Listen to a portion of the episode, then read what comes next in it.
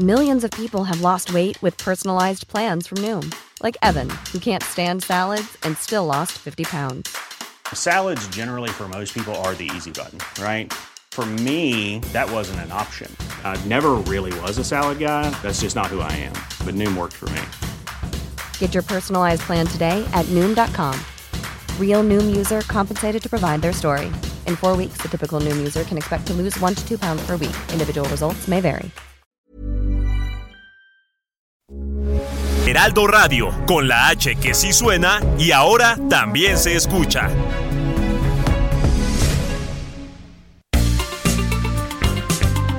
Heraldo Media Group presenta la información y el entretenimiento que usted necesita para estar enterado también en su descanso. Alejandro Sánchez y el informativo Heraldo fin de semana. Por el Heraldo Radio, con la H que sí suena y ahora también se escucha.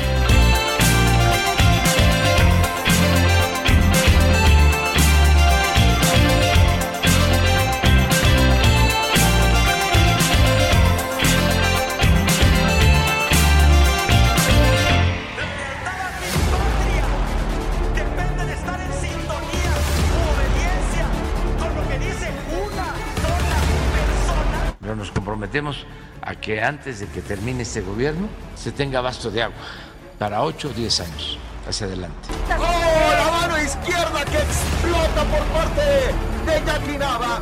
Pone en malas condiciones a la Barbie Juárez. Voy a respetar el proceso que está llevando la Fiscalía y serán ellos los que den la información en su momento de qué fue lo que sucedió y estoy seguro que van a llegar al esclarecimiento de los hechos.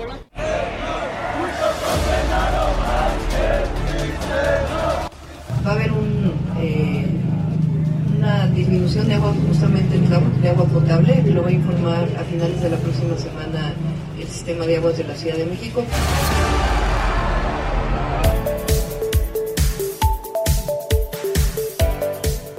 Son las 7 de la mañana con un minuto, tiempo del centro de la República Mexicana. Señoras y señores, qué gusto que nos estén acompañando ya en esta mañana fresca. Bueno, por lo menos hasta ahorita, ya poco a poco seguramente se irá templando el clima. Hoy es 30 de julio del año 2022. Se acaba, agoniza el mes de julio y con ello también los memes que están invadiendo las redes sociales del señor Julio Iglesias desde hace ya este, pues prácticamente el primer día, ¿no? De julio. Ahora está que si Julio está en las últimas y sale en un hospital, que si se escapa Julio Muy y sale ahí con, con la cuerda, ¿no? Moni Reyes, qué gusto saludarte. Muy buenos días que estás aquí con nosotros, Manuel Zamacona, amigos, Robert Martínez también que hoy nos acompaña. Hola, Robert. Muy buenos días, amigos, y tenemos también invitados, Sí, ¿verdad? aquí están alumnos, del Centro de Capacitación. Por Muy aquí bien. Anda mi querido Sol López. Ahorita va a venir Bere, que les vamos a dar ahí Perfecto. este juego también. Gracias, bienvenidas, ya que bienvenidos. es el Día de la Amistad también Oye, sí, es internacional, día de, la, amistad, de la amistad internacional. Vamos a estar hablando de ello y a nombre del titular de este espacio, Alejandro Sánchez, le damos la más cordial bienvenida a este espacio informativo de fin de semana. Ya lo sabe, aquí a través de la señal de Heraldo Radio. La frecuencia que usted sintoniza es el 98.5 de FM aquí en el Valle de México. Pero como siempre, saludamos a los que también nos escuchan a lo largo y ancho de la República Mexicana, de norte a sur, de sur a norte. Y allá en Estados Unidos también, muchas gracias por estarnos sintonizando en Beaumont, en Houston, en Atlanta, en Chicago, en Corpus Christi, en Florida. Gracias a través de nuestro partner que es Now Radio y Now Media Televisión. Los saludamos con muchísimo gusto y les damos la más cordial bienvenida. Pues sí, efectivamente, eh, tenemos bastante información, un gran programa por delante. Son tres horas, ya lo sabe, una hora aquí en cabina. La, eh, las otro par también nos puede sintonizar en Heraldo Televisión. Y hay un WhatsApp, Moni. Claro que sí, hay un WhatsApp que ya todos los amigos que nos sintonizan fines de semana se lo saben de memoria, pero por si no, Sí. vamos a dárselos en este momento. Aquí que ayúdame. 55 91 63 51 19. 55 91 63 51 19. Y aquí estamos para apoyarlos, resolver dudas. Robert Martínez siempre está atento para lo que necesite el público y para felicitar también, porque ahorita viene el Santoral. El Santoral también. Oye, que por cierto, bueno, ahorita la- platicamos del Santoral. Todavía en muchas comunidades, municipios, sobre todo en provincia se acostumbra el ponerle nombre el día que nace, ¿no? O sea. Qué horror, la verdad, porque hay unos nombres que de plano, ¿no? Sí, claro, todavía se usa, pero ahorita vas a ver a, a quién vamos a felicitar hoy. Me parece perfecto. Bueno, señoras y señores, yo soy Manuel Zamacona. Me pueden seguir en arroba Zamacona al aire. Le repito, arroba Zamacona al aire y visitar nuestra página de internet que es www.heraldodemexico.com.mx, www.heraldodemexico.com.mx. Cuando son las 7 de la mañana, ya con 4 minutos, vamos con lo más importante generado hasta el momento. Le platico que el presidente Andrés Manuel López Obrador firmó este viernes un decreto para garantizar el abasto de agua en Nuevo León, mediante una estrategia que va a implementar la Secretaría de la Defensa y la Comisión Nacional del Agua, y se comprometió a garantizar el abasto, al menos para los próximos 10 años. Con el apoyo del gobierno del Estado y con el apoyo de los gobiernos municipales, nos van a permitir eh, seguir trabajando eh, hacia adelante, pero, pero nos comprometemos a que antes de que termine este gobierno se tenga abasto de agua para 8 o 10 años. Hacia Al respecto, el secretario de Gobernación Adán Augusto López explicó que este decreto faculta a la Comisión Nacional del Agua para disponer del líquido previo acuerdo con los concesionarios, mientras que la Sedena va a implementar el plan DN3 a partir del próximo primero de agosto para las labores de abasto. Y se faculta a la Comisión Nacional del Agua para apoyar y coordinar los esfuerzos eh, de operación del organismo estatal de agua potable y eh, para disponer previo acuerdo, como se ha venido haciendo con los concesionarios, de la totalidad del agua concesionada. Oiga, la viruela del mono se ha convertido en un gran problema de salud pública que va creciendo en el país. En Puebla ya se reportaron los primeros dos casos. Baja California Sur también reportó el primer contagio. Más adelante vamos a platicar de este tema con la doctora Roxana Trejo, epidemióloga del Centro Médico ABC. En temas políticos, el presidente de la Junta de Coordinación Política del Senado de la República, Ricardo Monreal, anunció que no va a participar en la elección de consejeros de Morena. Esto al señalar que hay vicios de origen en el proceso y se excluyó a fundadores del partido. No vamos a participar y vamos a mantener la prudencia y la ecuanimidad. Soy de los que piensan que necesitamos reconciliación y después del proceso se va a requerir restañar heridas, reconstruir todo lo que el partido necesita. Por eso es un llamado a actuar con mucha responsabilidad. Bueno, por cierto, en un rato más hablaremos sobre la baja de usuarios que presentó el Aeropuerto Internacional Felipe Ángeles. Más baja en el aeropuerto. Bueno, pues ahora a ver quién va a operar ahí, a ver qué van a vender, ¿verdad? Qué barbaridad. Con poco más de mil pasajeros por día durante junio, esta terminal aérea no es utilizada, bueno, ni por el propio presidente Andrés Manuel López Obrador, así le digo, quien desde su inauguración ha realizado 30 vuelos, algunos de ellos con servicio en Santa Lucía. Un centenar de indígenas tzotziles del municipio de Huitiupán, esto en Chiapas, quemaron este viernes por completo la casa y realizaron destrozos en la gasolinera de propiedad del presidente municipal Carlos Mario Montejo, a quien acusan de desviar recursos para ser consejero de Morena. Hoy es el Día Mundial contra la Trata de Personas. Escuche usted, tan solo entre 2021 y lo que va de este año, se han recibido 3.338 reportes por este delito, en el que 51% de los casos las víctimas fueron menores de edad, mientras que dos de cada tres casos las afectadas son mujeres. Más adelante también le vamos a tener la información. Un trabajador muerto y otro más desaparecido, ambos de empresas contratistas, es el saldo de una explosión en la refinería Madero de Pemex, que fue ocasionada la caída de un rayo durante las primeras horas de este viernes. Y mire, el chocolate el chocolate, señoras y señores, es un ingrediente pues que ha conquistado, ¿no? A millones de personas. ¿Te gusta el chocolate, Moni? Me encanta, me encanta. Y con molletitos, ¿no? ¿Con qué? Molletes, unos molletitos. ¿Ah, molletes? chocolatitos. Ah, ok, sí, claro. ¿Qué me entendiste? No, sí, es que está en barra también. Ah, también, ¿cómo? Los con, con- con churros con azúcar también son los buenos. También. muchas Hay muchas maneras de degustar el chocolate, Ay, ¿no? con bolillito, chopeado. Ah, también, como no. Bueno, pues ha conquistado, ¿no? A muchas personas alrededor del mundo. Sirve para conquistar también, para regalar. Y al paso de los años se ha colocado como un ingrediente fundamental para la gastronomía que llega a aportar nutrientes a nuestro organismo. Así que más adelante nos va a acompañar en el estudio Enrique Cervantes, director del Bonito Tianguis. En temas internacionales, el Ministerio de Defensa de Ucrania solicitó a Naciones Unidas y al Comité Internacional de la Cruz Roja que investiguen un ataque contra una cárcel de la autoproclamada República de Donetsk. Esto en el que murieron 40 prisioneros de guerra ucranianos. Tras una gira de seis días por Canadá, el Papa Francisco ofreció una conferencia de prensa en el avión papal en la que reveló que la puerta estaba abierta a su posible renuncia al pontificado, aunque se aclaró que aún no ha pensado en esta posibilidad y que en caso de dimitir no se trataría de una catástrofe.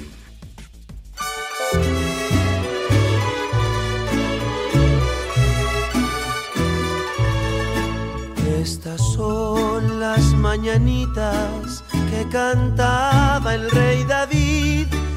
A las muchachas bonitas se las cantamos aquí. Bueno, pues eh, llegó el, el, el santoral, ¿no? El santoral de hoy, de hoy sabadito A ver, 30 venga. De, de julio. Pues te voy a platicar que hoy vamos a darle un abrazo a correr, a darle el abrazo a Pedro. ¿Conocen a de Pedro? Pedro. El día de Pedro. ¿Cómo no? ¿Sí? Sí, A Pedro. Páramo. ¿A quién más? El famoso Pedro Páramo. Pedro Ay, pues, claro. vamos a darle un abrazo, claro. Un abrazo. a- a- a buen A Pedro otro. Pedro, ustedes. em, No, por acá, nadie, No, Pedro. ninguno. Pedro, No, no, ningún no. Pedro. ¿Pedro de qué? No, ah, no seas la payaso. colonia. A Pedro, eh, el de los Picapiedra. Pedro Picapiedra. Eh, bueno, ¿Qué otro pues- Pedro famoso? Pues hay Pedros para aventar para arriba, ¿verdad? Y les voy a platicar la historia de San Pedro. A ver, venga mi Quique.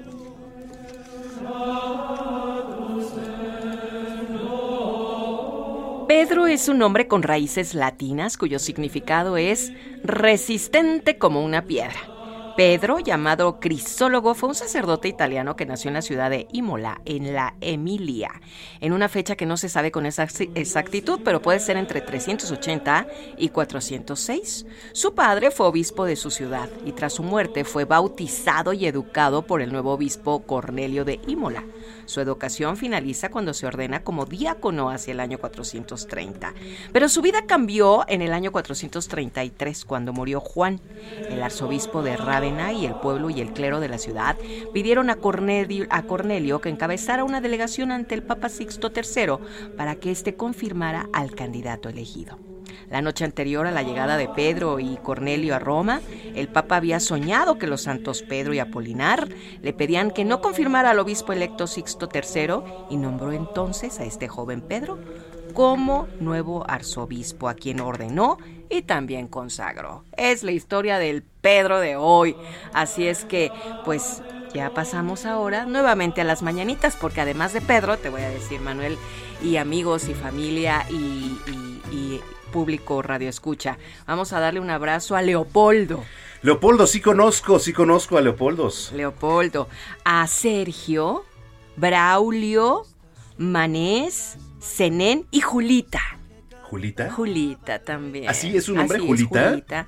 Nosotros tenemos aquí a, a una compañera que trabaja en el área de limpieza que se llama Julita los domingos. Ah. ¿Sí la has visto, Robert? Ah, caray, no sabía que se llamaba Julita. Sí, se sorpresa. llama Julita, así es que un abrazo, mañana la vemos porque hoy descansa, así es que muchas felicidades a todas las personas que te mencioné, mi querido Manuel Zamora. Pues muchas felicidades a todos los que cumplen años, a su santo, muchas felicidades. Y ya como lo decíamos, pues sí, ahí de repente digo, y ahorita les tocó... No, pero Decente, Zenén, ¿no? Manés. Ah, ¿cómo? ¿Zenén? Zenén, con acento en la E, un Zenén, un Manes, Manes. Manes. Manes, ven para acá, Manes. Manes, Manes, quita la mano. Manes, quita la mano, Manes. Y Julita, Leopoldo, Sergio, Braulio y Pedro. A todos ellos un gran abrazo y a quienes estén festejando algún acontecimiento importante, ¿no? Sí, por supuesto. La boda, eh, el divorcio. Eso se festeja, creo que más hoy en día. el- un nuevo trabajo, etcétera. ¿No? Felicidades y, Bueno. que, y que sea un gran inicio de mes Claro. y un gran final de julio porque julio se nos va. Ahí está. Muchas gracias. No, ¿de qué? Gracias. Ya viene amaneciendo, ya la luz del día nos dio. Comparte tus comentarios y denuncias en el WhatsApp del informativo fin de semana. Escríbenos o envíanos un mensaje de voz al 5591 63 51 19.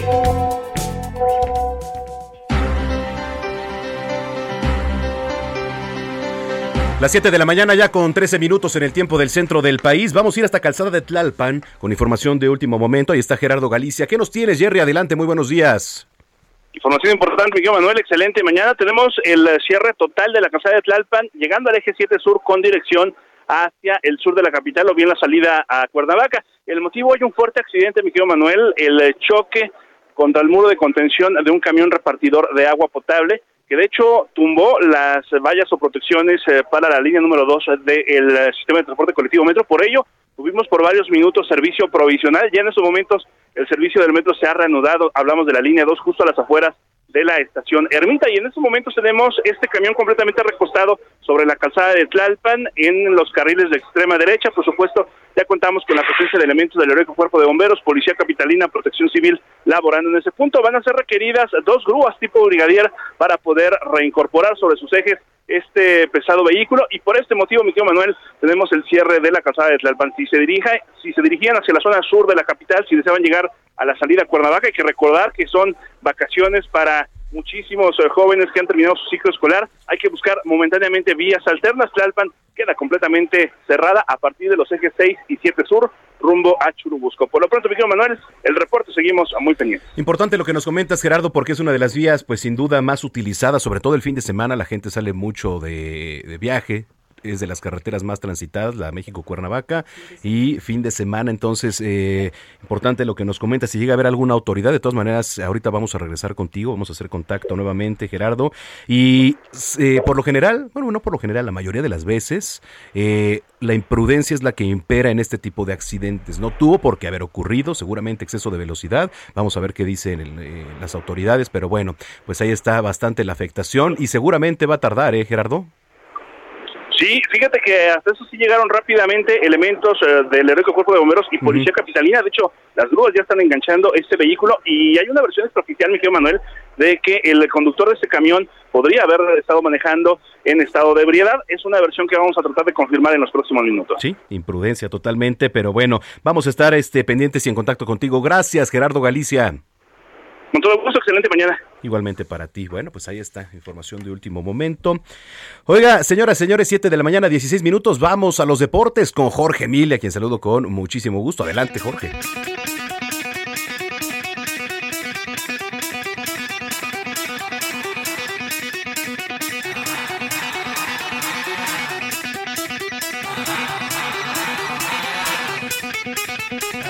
Está Jorge Mile eh, en la línea telefónica. ¿Cómo estás, mi estimado Jorge? Gusto saludarte. Muy buenos días. Buenos días, señor Zamacona. Un fuerte abrazo y gracias por el espacio para platicar de deportes. Y vaya que hay muchos temas. Ayer inició la jornada 6 de la Liga MX. Acción en la frontera, ya en Ciudad Juárez. Un primer tiempo muy disputado en donde Toluca no pudo finiquitar las llegadas a la portería de los Bravos de Ciudad Juárez.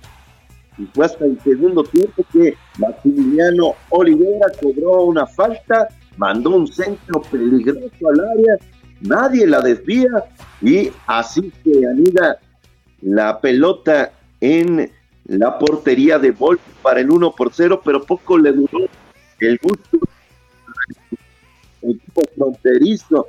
Después, Jan Meneses se encargó de enfriar esta fiesta que había. Yo creo que es, eh, yo creo que es él. Todo el mundo celebraba. Andrés Mosquera apareció para por la banda derecha y mandó un centro en diagonal para que el jugador chileno rematara y con esto el empate a un gol. Hoy juega Cruz Azul contra Necaxa a las 5 de la tarde, a las 7.05 de Figueres en contra de Querétaro. A las 9.05, las Chivas que no ganan, no ganan, no ganan. Ya van ni me contra digas. el Pachuca. Qué bárbaro. Sí, no, no. Qué inicio de las Chivas. Puede ser su peor inicio, ¿eh? Sí. Y fíjate contra quién van. Contra el Pachuca, que la verdad está dentro de los tres mejores de esta campaña. Están haciendo bien las cosas los Tuzos. Por eso está bailando como loco ahí en la cabina nuestro productor. Ya va. Este, Ah, sí, ya, este, ya, ya. Imagínate, baile que baile, cuando le, imagínate que cuando le marcas suena un rington del Pachuca. Así sí, nomás. sí, es- sí, una cosa muy fea, pero bueno. ¿Qué, qué vamos a hacer? Así lo queremos, ¿no? Exacto, sí, no hay de otra. Ya, ya, lo, ya lo aceptamos así. Exacto. Oye, después, igual 905 va Puebla contra San Luis y termina la jornada sabatina allá en Tijuana, en la Ferrera, eh, los solos contra el conjunto de Mazatlán. Ayer se presentó al atacante mexicano, Diego Lainez, este jovencito de 22 años que estuviera en el Betis, fue cedido y con opción a compra al equipo del Braga allá en Portugal, pues ojalá que al tabasqueño le vaya bien, porque con el Betis simplemente no tuvo eh, la oportunidad que tanto soñó. Ojalá que el mexicano pueda resurgir. Ya también allá en Holanda, el Feyenoord hizo la presentación de Santiago Jiménez, jovencito que también estaba haciendo muy bien las cosas, llevaba cinco goles con el Cruz Azul y bueno, va a dejar a la máquina sin esa oportunidad de tenerlo adelante y vamos a ver el crecimiento de Jiménez en una liga que es muy competitiva. Y ayer el Checo Pérez le salió el, eh, el chofer de combi que todos llevamos dentro. Sí. Ayer le salió a Checo Pérez, estaba en, la- en las pruebas y de repente no lo deja pasar Schumacher en dos ocasiones y le hace la Britney señal. y fue captado, fue captado ese movimiento de, de Checo al grito de súbale, hay lugares, órale, que le da la Britney señal a Schumacher diciendo, a ver, brother, déjame pasar o qué onda. Exactamente. Así que eso fue lo que pasó. Ojalá que le vaya bien a- al mexicano. Hoy las calificaciones allá en el Gran Premio de Hungría. Ayer quedó en noveno y ojalá que hoy recupere el mexicano. Anda bien y yo creo que tiene oportunidad. Hoy un caso terrible para la selección femenil de fútbol americano. Sí. Resulta que simplemente no pueden viajar, no había boletos, eh, un merequetengue entre el presidente de la Federación Mexicana de Fútbol Americano, César Barrera, y por supuesto la CONADE. Ayer la CONADE sale con un comunicado y prácticamente se lava las manos, se deslinda, dice que ellos ya habían entregado el recurso, que de hecho el recurso ya estaba en la federación, y bueno, pues la verdad es que al final eh, las chavas que hicieron un gran trabajo para ir a este mundial, para defender una medalla de bronce que no se, ten- eh, se consiguió hace cinco años, pues no, no han viajado y ya prácticamente las esperanzas, las esperanzas son nulas porque se supone que hoy deberían de enfrentar al conjunto de Inglaterra, algo que simplemente no va a suceder. Eh, ayer yo veía la página de la Federación Internacional y la página del Mundial en donde se habla muy bien de México porque tuvieron una gran participación hace cinco años y se hablaba de la nueva generación de mexicanas que ya tenían eh, mucho más experiencia y pues la verdad es que esto las va a dejar sin la oportunidad de defender esta medalla de bronce. Ahí están los deportes, señor Zamacona. Bueno, pues ahí está. Jorge Mile, tus redes sociales. Arroba Jorge Mile, ahí los esperamos en Twitter.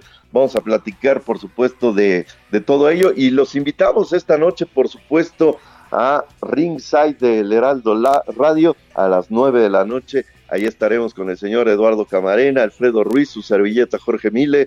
Vamos a platicar de el gran Raúl Ratón Macías y vamos a tener una muy buena entrevista con el mero jefe de jefes de la dinastía de los Cochules, don Manuel Cochul Montiel. Vamos a platicar de un hombre que eh, ha hecho muchísimo por el boxeo de nuestro país y por supuesto el caso de la Fénix Ayala, esta jovencita tijuanense que eh, la, la, vida le ha dado otra oportunidad después de eh, vencer un, un derrame cerebral, después de una pelea allá en Escocia. Tres meses después está de vuelta y les vamos a platicar qué está haciendo ahora en el boxeo. Bueno, pues vamos a estar muy pendientes. Gracias, Jorge, y nos escuchamos y te escuchamos más tarde. Sí, señor. Gracias, Jorge Miller.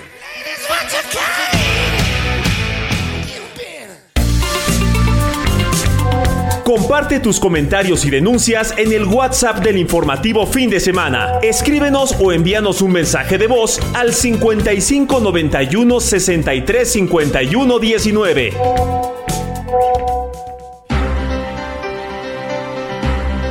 Moni Reyes, creo que hay comentarios ya en las redes sociales. Ya empieza a sonar el WhatsApp 5591635119 y bueno, pues el señor Luis G. López nos dice, hola Manuel y al equipo de El Heraldo fin de semana, que tengas un excelente programa. Igualmente. Por otro lado nos escribe Juan Carlos Martínez de Iztapalapa, buen día Moni, Manuel, en la tarde también te escucho.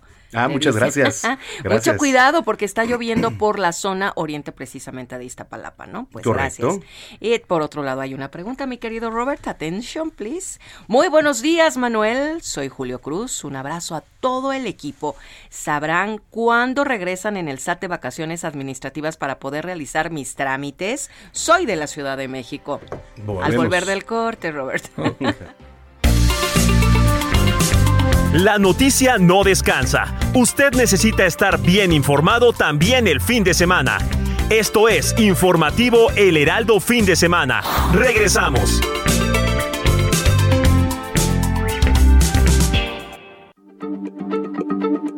Heraldo Radio, la H se lee, se comparte, se ve y ahora también se escucha.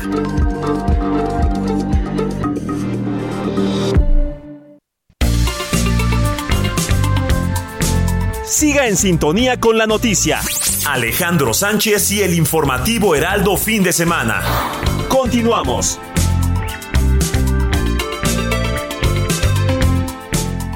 Suavemente, bésame, que quiero sentir tus labios besándome otra vez. Suavemente, bésame que quiero sentir tus labios besándome otra vez. Suave, bésame, bésame, suave, bésame otra vez. Suave. Yo quiero sentir tus labios suave. besándome otra vez. Suave, besa, besa, suave. bésame un poquito.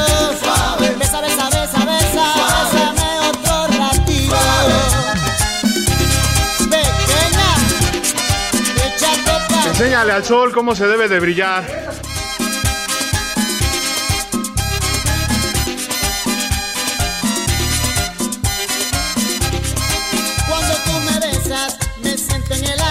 Ya son las 7 de la mañana con 31 minutos, las 7 con 31 en el tiempo del centro del país. Bueno, oiga, a ver si un ratito más podemos enlazarnos con Gerardo Galicia, ya sea aquí o más adelante. Porque si usted está transitando sobre calzada de Tlalpan y lo pararon o está parado ahí, le platico un accidente, ya se encuentra trabajando el heroico cuerpo de bomberos por ahí para tratar de remediar la situación, pero mucha paciencia, se volcó un camión eh, repartidor con una pipa de agua, entonces este pues tenga paciencia, tenga paciencia, ya se está trabajando en ello. Estamos escuchando a Elvis Crespo, mi querido Héctor Vieira, ¿qué no era el que se dio amor un día ahí en un avión? ¿Amor propio? Exactamente. Sí, ¿no? sí, sí, es él, Elvis Crespo. Ese mero, mi querido Manuel, y qué gusto de tenerte, por cierto. Moni, amigos Gracias. del auditorio, muy buenos días. Pues es un gusto que nos acompañes el día de hoy, mi querido Mano, aquí en el informativo de fin de semana. Y sí, efectivamente, eh, diría Elvis Crespo, nos la jugamos. Y hoy lo incluimos en la selección musical de este domingo. ¿Por qué? Porque nada más ni nada menos, eh, mi querido Manuel, amigos del auditorio, hoy es su cumpleaños número 51 de este cantante estadounidense. Nació como tal en Puerto Rico, de hecho él vivió prácticamente toda su infancia en Puerto Rico y sabemos que Puerto Rico pues es, forma parte de lo que es eh, los Estados Unidos, entonces Eh, hoy está cumpliendo 51 años y esto que estamos escuchando es un tema eh, pues con el que se lanzó a la fama su tema debut titulado Suavemente. Esto forma parte del disco del mismo nombre que fue lanzado el 14 de abril de 1998 y que sin lugar a dudas desde su estreno en aquel entonces y ya lo que fue parte de 1999 fue un boom en la radio, en las fiestas, en los salones de baile, incluso no sé si lo recuerdes mi querido Manuel, hasta este tema era parte prácticamente de un programa de televisión llamado eh, Una tras otra, conducido nada más ni nada menos por el ya fallecido Paco Stanley. Y de las bodas y de los 15 años y de los bautizos, ¿no? Exactamente, una época muy peculiar en cuanto a música, mi querido Manuel, porque incluso eh, en aquel entonces también sonaba el caballo dorado con su No rompas más mi pobre corazón, Correcto. con el payaso de, de rodeo y que incluso hasta la fecha son canciones que no pueden faltar, como bi- bien lo dices tú, fiestas, bodas, 15 años, bautizos, vamos. Vamos. Y salones de baile y en aquellos años que nos íbamos a bailar merengue precisamente Ahí también está, no podía el- faltar. El no. ¿Tú te ibas a bailar merengue? Hace muchos años, por ahí del 98 más o menos, un centro de espectáculos, un salón de baile llamado El Rayo. Falso. Allá por Avenida Tasqueña y Avenida Talagua. Tasqueña. Vamos allá. allá, Tasqueña, sí, Ya, ya, ya. exactamente. Y pues ahora sí que nos dábamos nuestras escapadas con los amigos de la prepa. Ajá. Y de hecho ahí tuvimos oportunidad de ver a otros grandes exponentes del merengue como Oro Sólido, como Merenglás. De hecho, de Merenglás hay una pequeña disidencia de ahí. Uno de sus integrantes, Roberto Fortunato, ya fallecido lamentablemente también. Él salió de Merenglás para formar su propia agrupación llamada Caché Bandaza. Entonces, no somos exactamente merengueros, pero le sabemos al merengue, mi querido Manuel. ¿Te gusta ahí sacar Mover los buenos bote. pasos de merengue? Exactamente, claro. Hace algunos años y bastantes kilos menos, pero nos dábamos mismo. nuestro gustito. Yo creo que te pongo a bailar ahorita y lo haces. Como oso Charmin, pero lo intentamos. ¿Tú bailas, Manuel? Yo bailo, sí, sí me gusta bailar. Me Ah, gusta bueno. bailar bastante. Perfecto, pues hay que organizar algo, ¿no? Pues me parece bien. Me parece perfecto, mi Muy querido bien. Manuel Moni. y Pues por eso estamos escuchando hoy a Elvis Crespo. ¿Tus redes sociales? Arroba Don Totis MX en Facebook igual, Héctor Alejandro o arroba Don Totis MX. Gracias. A ti, mi querido Manuel, estamos pendientes. Trépale. Dame un beso despacito, dame un beso suave,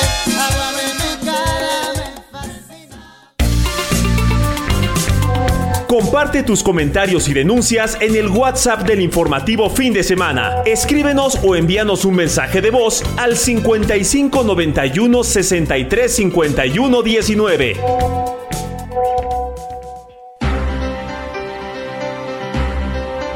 Las 7 de la mañana con 35 minutos. Nos preguntaban antes de la pausa, eh, ¿tenían dudas por ahí, no, Moni? Sí, el señor Julio Cruz dice un abrazo, un abrazo a todos. ¿Saben cuándo regresan en el SAT de vacaciones administrativas porque quiere realizar sus trámites aquí en la Ciudad de México? A ver, Robert. Pues fíjense que el SAT se fue de vacaciones solamente del 18 de julio al 29 de este mes, o sea, este viernes, con todo el caos que ha habido últimamente con sacar citas, sacar las constancias del. RFC y todo. Pero justamente este lunes primero de agosto reanudan sus actividades en su horario normal de 9 de la mañana a 4 de la tarde. Entonces a partir de este lunes ya inician operaciones en el SAT para todos que quieran sacar su, cit- su cita personalmente ahí en las oficinas o tengan que atender algún trámite o algo, ya podrán asistir este lunes. Muy bien. ¿Y por medio de internet? Y en línea también ya podrán este, hacer sus trámites, más que acuérdense que para sacar la firma virtual o la e-línea, luego se tarda bastante en responder la cita, entonces a veces muchos lo tema, que ¿eh? prefieren es ir al- a la oficina y por eso mucho la duda de por qué se fueron de vacaciones y ahorita ha sido un caos estos últimos meses. Correcto. Porque, pero bueno, abren a partir del primero de agosto de 9 a 4 pm en sus sucursales correspondientes. Exactamente, Moni. Muy bien, muchas gracias, Robert. Muy bien. ¿El WhatsApp cuál es El para que nos WhatsApp de nueva cuenta escribiendo? 5591 63 5119 5591 63 5119. Aquí estamos para servirles, amigos. Bueno, y saludos eh, a los que nos están escuchando, a Eli Manuel García, que ya a esta hora de la mañana se ha levantado fresco como lechuga, este ya se va a hacer ejercicio, le mandamos muchísimos saludos. Claro. Y también a César el Tóxico Hernández, que nos está escuchando. César, un gran abrazo que también pues se va levantando apenas a esta hora de la mañana, están frescos como lechuga escuchándonos ya. Wow, perfecto. Y escuchando a Manuel Zamacona, qué delicia. Muy bien, pues adelante, continuamos. Bueno, pues oiga, eh, le platico, el presidente Andrés Manuel López Obrador celebró el crecimiento económico crecimiento económico, dice el presidente López Obrador.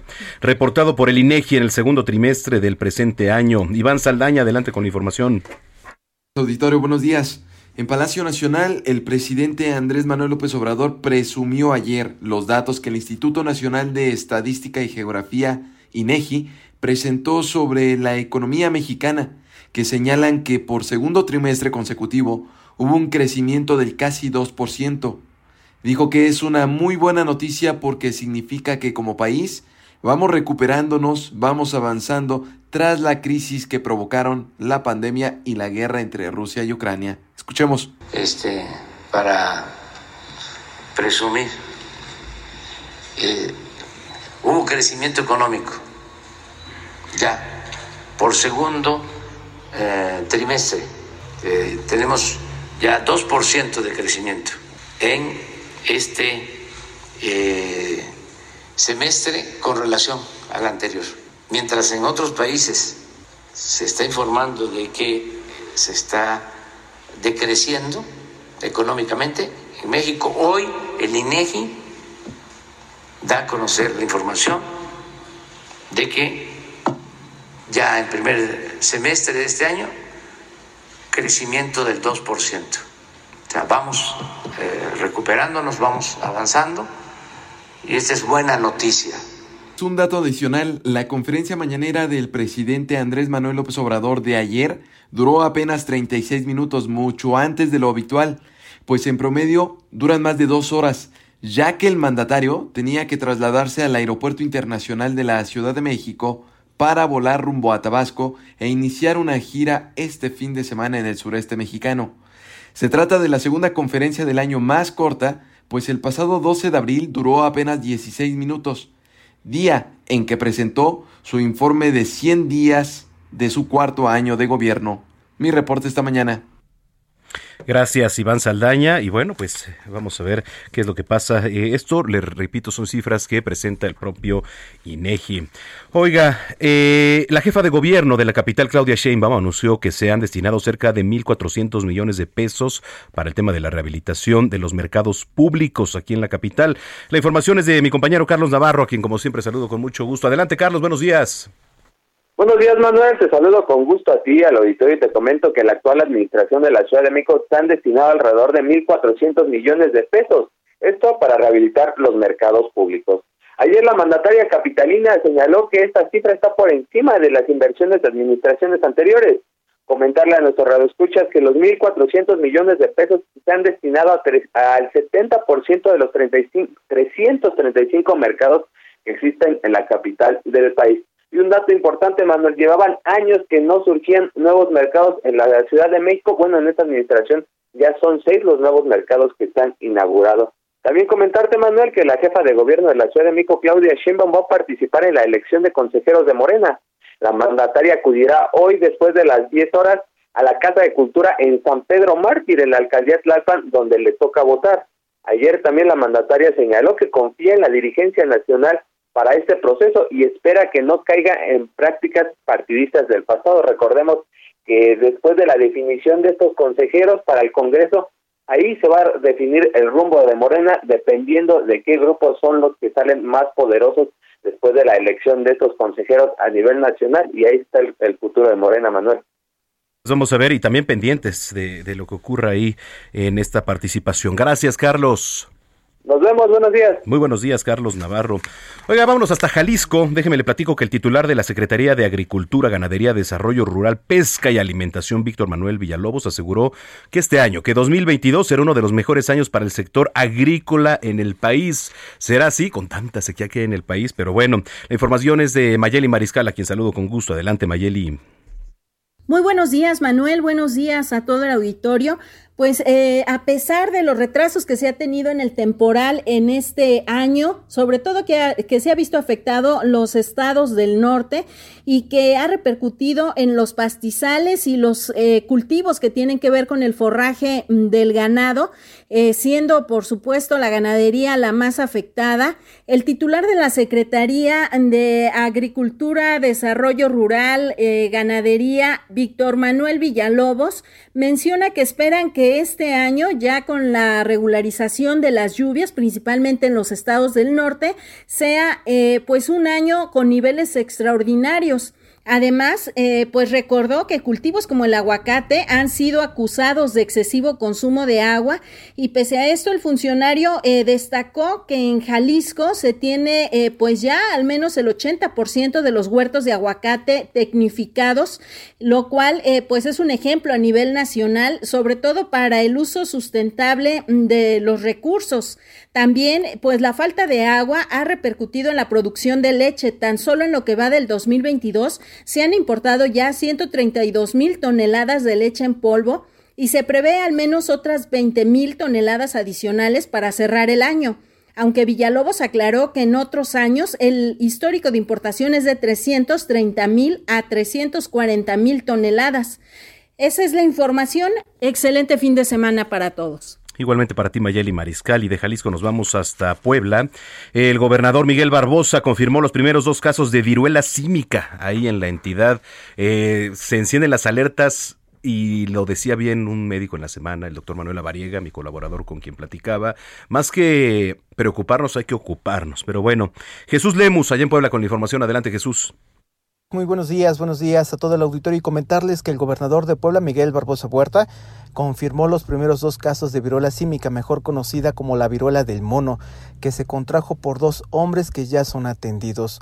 Durante su conferencia de prensa explicó que el sistema de salud está garantizado para atender los casos que pudieran llegar a presentarse en el territorio poblano, donde no descartó que se presenten más casos. También pidió a la población no alarmarse, pues esta enfermedad no está catalogada con base en los datos que él proporcionó como endémica o pandémica, que por eso reiteró que su administración habrá de emitir la información respectiva para prevenir a esta población. Ya por su parte, el propio titular de la Secretaría de Salud, José Antonio Martínez García, indicó que los dos enfermos están fuera de peligro y se encuentran en sus casas, además de que la enfermedad fue importada, es decir, uno de ellos la contrajo en una de las playas de la República Mexicana, mientras que el segundo viajó en los últimos días al continente europeo donde se eh, enfermó y por eso pues ya dejó en claro que se están atendiendo respectivamente, insistiendo también que los dos se encuentran fuera de peligro. Hasta aquí la información desde el estado de Puebla. Gracias Jesús Lemus en Puebla y de ahí nos vamos hasta Sonora. Gerardo Moreno, adelante. Hola, ¿qué tal Manuel? Qué gusto saludarte desde Sonora, donde déjame platicarte que de los más de 7000 policías que existen entre la Policía Estatal de Seguridad Pública, las corporaciones municipales, los oficiales de prevención y reinserción social y de procuración de justicia, solo el 88% ha logrado acreditar sus exámenes del Centro de Evaluación de Control y Confianza, el C3 según el informe de Seguridad y Justicia del primer semestre del 2022, hecho por el Consejo Ciudadano de Seguridad Pública de Sonora, en el estado hay un universo evaluable de 7.129 oficiales, de los cuales ya el 99.7% se encuentran evaluados y de estos alrededor de 721 reprobaron fueron las personas que atienden las prisiones de Sonora quienes más reprobaron sus exámenes de control y confianza, donde 3 de cada 10 no acreditó sus exámenes, ya que de 765 custodios que hay, solo el 70% aprobó. Luego siguen los elementos encargados de la Procuración de Justicia, donde de 1016 elementos aprobaron el 85%. Después están las policías municipales, donde de 4037 elementos evaluables, el 91% acreditó su C3. La corporación con mayor porcentaje de elementos que acreditaron sus exámenes es la Policía Estatal de Seguridad Pública, donde de 1.311 oficiales, como el universo evaluable, el 94% aprobó. En el caso de las policías estatales, el propio gobernador Alfonso Durazo ya anunció que se comenzó a dar de baja aquellos elementos que no acreditaron sus exámenes de control y confianza porque dijo que la ley no les permite dejar que estén haciendo actividades de seguridad pública en Sonora. Ese es el reporte. Muy buenos días. Buenos días, gracias Gerardo Moreno. Y vamos a finalizar este recorrido por la República con Pepe Alemán allá en San Luis Potosí. Fíjese que la Guardia Nacional aseguró este viernes una camioneta blindada junto con un arsenal que incluía además una granada. Esto en la zona rural de la capital potosina. Pepe Alemán, adelante. Agentes de la Guardia Nacional aseguraron una camioneta con blindaje artesanal, así como un arsenal que incluía una granada en el poblado Maravillas, en la zona rural de la capital de San Luis Potosí. De acuerdo al reporte, los guardias nacionales avistaron una camioneta con las portezuelas abiertas en aparente estado de abandono y al revisarla, a la distancia un comando armado les disparó sin que resultaran lesionados para luego huir y no ser detenidos. En la camioneta blanca abandonada descubrieron que tenía blindaje artesanal y además encontraron un fusil de asalto, una granada de mano, cinco portacargadores, 27 cargadores para diversos calibres, 434 cartuchos útiles de diferentes calibres, dos cascos balísticos, tres chalecos antibalas y 57 ponchallantas, así como entre los asientos vestuario táctico con rótulos de un grupo de la delincuencia organizada. Es la información que les tengo desde la capital de San Luis Potosí. Gracias. Gracias, Pepe Alemán. Vamos a enlazarnos otra vez hasta Calzada de Tlalpan con nuestro compañero Gerardo Galicia. Jerry, ¿cuál es la actualización al momento? ¿Qué nos tienes? Adelante. Manuel, excelente tarde. Siguen laborando equipos de emergencia en la calzada de Tlalpan luego del choque de un camión que transportaba agua potable contra el muro de contención que prácticamente eh, divide ambos sentidos de Tlalpan a la altura de la estación Ermita Iztapalapa. De hecho, este camión choca contra el muro, eh, derribó eh, gran parte de la malla metálica que protege el sistema de transporte colectivo metro y termina volcado sobre su costado derecho. Ya lograron reincorporarlo sobre sus ejes utilizando dos de los elementos de la policía capitalina, pero ahora lo que están realizando los elementos del Aeropuerto Cuerpo de Bomberos es limpiar todo el aceite que quedó regado. Así que esto, por supuesto, provoca que Tlalpan quede completamente cerrada la circulación. Si nuestros amigos se dirigen hacia la zona sur, hay que evitar de momento Tlalpan, buscar vías alternas, tal vez el circuito bicentenario va a ser una muy buena opción y ya una vez que sobre el circuito interior llegan a Tlalpan, ya se pueden incorporar a esta importante arteria rumbo al sur de la capital y se espera que en los próximos minutos ya se reabra la circulación, toda vez que este camión que transportaba agua potable fue perfectamente orillado y el conductor va camino a la agencia correspondiente del Ministerio Público. Por lo pronto, Miguel Manuel, el reporte. Perfecto, bueno, vamos a estar pendientes. Gracias, Gerardo Galicia. Hasta luego. Hasta luego, 7 de la mañana, 49 minutos.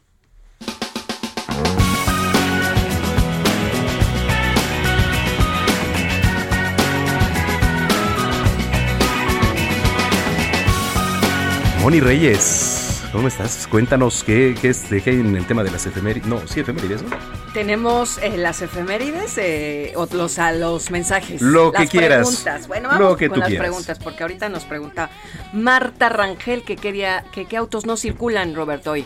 Pues justamente hoy, como es el quinto sábado del mes, de- del mes de julio, los automóviles que no circulan son con los que tienen el holograma número 2 y foráneos, sin importar la terminación de placas. Y este, este reglamento solamente va a aplicar desde las 5 horas de, la, ma- de hoy en la mañana hasta las 10 de la noche de este sábado 30 de julio. Perfecto. Por otro lado, también nos escribe el señor Laredo Smith. Dice, buenos días amigos del equipo del Heraldo de la Mañana, un fuerte abrazo desde McAllen, Texas, presente como siempre. Saludos a Macale, que también nos pueden ver eh, aquí en nuestra cámara web. Ya que te vean, que se ¿Eh? conecten a www.elheraldodemexico.com.mx. Hoy toca barbacoa, dijo. Hoy toca Oye, y nos mandó foto. muy este cruel. Qué provocativo, ¿no? Manda su foto además. Qué. Y hola, buenos días. Soy Lalo Velázquez desde Guadalajara, Jalisco, la tierra de las chivas rayadas, zorros del Atlas, tortas ahogadas y tequila. ¿Cómo Qué ves? rico. Y los- Ay, no seas así. Los leones negros del lobo. ¿quién? Ay, Totis. Ay, ¿por qué inventa cosas a esta hora de la de mañana, verdad? está Muy bien. Pues también en las efemérides, hoy es el Día Mundial contra la Trata de Personas. Así es que lo habíamos platicado al inicio de, de este programa y Robert Martínez tiene toda la información al respecto, ¿no? De la ¿Qué? trata de personas. Que- No, bueno, yo- Cuida tu chamba, es tu último día y no le echas ganas. Y así quieres papeles, ¿no? personas con la clara intención de concienciar a las personas y sobre todo a los gobiernos acerca de la grave problemática que ha acarreado la expansión de este delito a nivel mundial. ¿eh? Sí, más adelante festeja. vamos a platicar, ya también los, le hacemos la invitación para que estemos pendientes a través de la señal de Heraldo Televisión, Canal 8 de su televisión abierta y en los sistemas de cable también, Easy Canal 8. Este, ahí vamos a estar platicando con van una a experta sí eh, de la Qué Comisión padre. Nacional de Derechos Humanos. Eh, en torno a esta problemática que sin duda ahora que estamos en tiempos, por ejemplo, de las redes sociales, la exposición que tenemos al Internet, es mucho más fácil enganchar y en la mayoría niñas y jóvenes menores de edad. Tras de las computadoras, tras Totalmente. del Facebook, eh, hasta Sí. de alguna red como el WhatsApp, ¿no? Sí, También, entonces... No, y desde aplicaciones como videojuegos, desde ahí también están este, cap- este, agarrando a niños, a menores de edad que están dedicándose a este tipo de juegos, este, hay como el Call of Duty, el otro tipo de Free Fire, que son los que están de moda por todos lados, es donde las, las que los criminales están aprovechando para que entren en contacto con los niños y poder este llevar a cabo el, el tema de la trata de Y personas. captarlos, ¿no? De captarlos. Claro, qué delicado. Es un tema muy importante y hoy lo estamos conmemorando como Día Mundial contra la Trata de Personas. Así es que Oye, por hoy también es Día de la Amistad. es Día de la. Amistad. Ese sí me gusta porque... ¿No tienes una canción ahí de amistad? A ver, eh, porque cada 30 de julio se celebra el Día Internacional de la Amistad con el objetivo que creen de que es, pues de promover la solidaridad y la comprensión mutua entre las personas, entre los seres humanos y siempre una amistad muy sólida se transmite un gran sentimiento como una herramienta para conseguir lo que necesitamos en este momento, la paz. Sí, La paz mundial, la paz, la armonía de los pueblos, ¿no? sin duda, sin duda. Entonces abracen mucho a las amistades, esas que valen, esas que siempre están ahí, porque hay amistades pasajeras, pero hay amistades. Como todo en la vida, claro, las amistades, amistades de siempre. Yo le mando un abrazo a mi amiga Adriana Rangel, que la amo y es mi amiga de toda la vida. Eso, cada quien saludos a sus a amigos. Adriana. ¿Tú a quién, mi querido Manuel? Tengo muchos, muchos abrazos que mandar también a, a bastantes amistades que... eh, eh, a- pero no quiero mandar nombres ahorita porque se me van a poner unos celosos, unas celosas, entonces lo dejamos en un abrazo. No voy a opinar. Roberto. No voy a opinar, sí. Roberto. Yo también tengo varios amigos, pues no me quiero comprometer Oh. con dejar alguno fuera de la lista. Único que haces si lo haces mal. pues, Diego. Antonio Martínez, que siempre es mi amigo leal. Ay, eso es padrísimo, ¿no? Así es que Muy abrazos bien. y besos a todos los amigos y los nuevos que se sumen. Sí. Oye, Diego Iván González, ¿ya anda por acá o sigue en Miami? Diego, ah, no, ya está aquí, mira. ¿Qué pasó, Dieguito? Por ahí ¿Vas a anda, Dieguito. Muy bien. Ay, no, no quiere ¿Qué nos pasar trajiste? hoy. Nos va a dejar el avión. No nos trajo nada. Nos va a dejar el avión. Quien nos va a dejar es el tiempo, porque ya tenemos que ir a una pausa. El número del WhatsApp para que se ponga en contacto la gente, querida Moni. Claro que sí, porque además en este momento de 8 a 10 vas a estar en la televisión Sí. a través del canal 8 de televisión abierta 55 91 63 51 19 55 91 63 51 19 y vámonos a la tele. Vámonos a tele, ahí los espero, Canal 8, ligado con radio. Soy Manuel Zamacona. Volvemos. La noticia no descansa. Usted necesita estar bien informado también el fin de semana. Esto es Informativo El Heraldo Fin de Semana. Regresamos.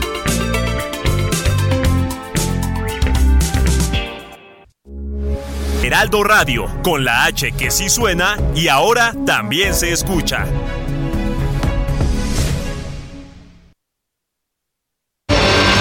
La Ciudad de México se alista para el medio maratón.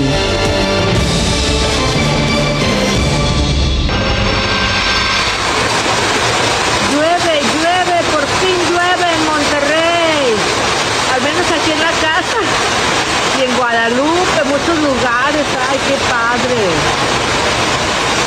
Esta es la voz, así suena Monterrey, sí, pues sí, así suena el júbilo de los habitantes de esta ciudad que pasaron meses, meses sin lluvia, con sequía. Pues sí, la felicidad de la población se hizo presente en las redes sociales, que no es para menos, ¿eh? La problemática por la falta de agua llegó a tal grado que se volvió un tema de seguridad nacional. que no nos están mandando.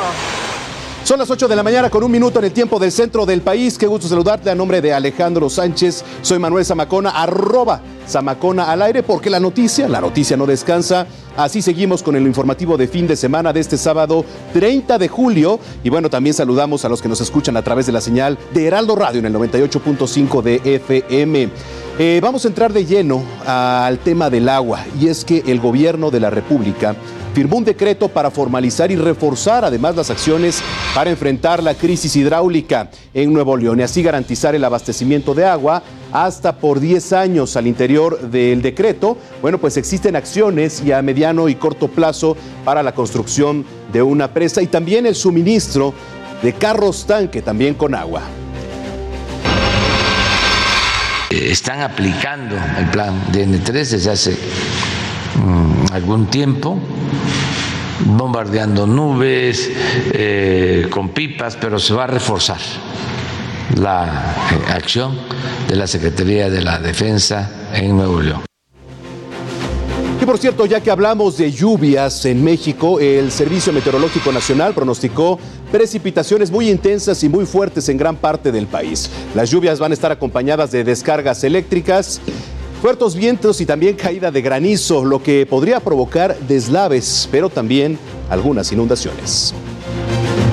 A trasladarnos aquí hasta la Ciudad de México porque el sistema de aguas de la capital va a realizar obras de sustitución del acueducto Chalco-Xochimilco, esto en la alcaldía de Tláhuac. Debido al anterior, pues habrá cortes en el suministro, tome sus precauciones, va a haber cortes en el suministro desde el 12 hasta el 10 de agosto y durante este periodo se va a apoyar con pipas a los vecinos afectados. Que por cierto, COVID-19. Por cierto, ya que hablamos de la capital, continúa la vacunación anti-COVID a menores de 5 a 11 años con el biológico Pfizer. Ahora también toca el turno a los pequeños nacidos antes del 5 de agosto de 2014, es decir, con 8 años cumplidos. Los niños podrán ser llevados el primero al 5 de agosto a las 55 sedes de vacunación. Hay que recordar que para registrarlos en el portal mivacuna.salud.gov.mx.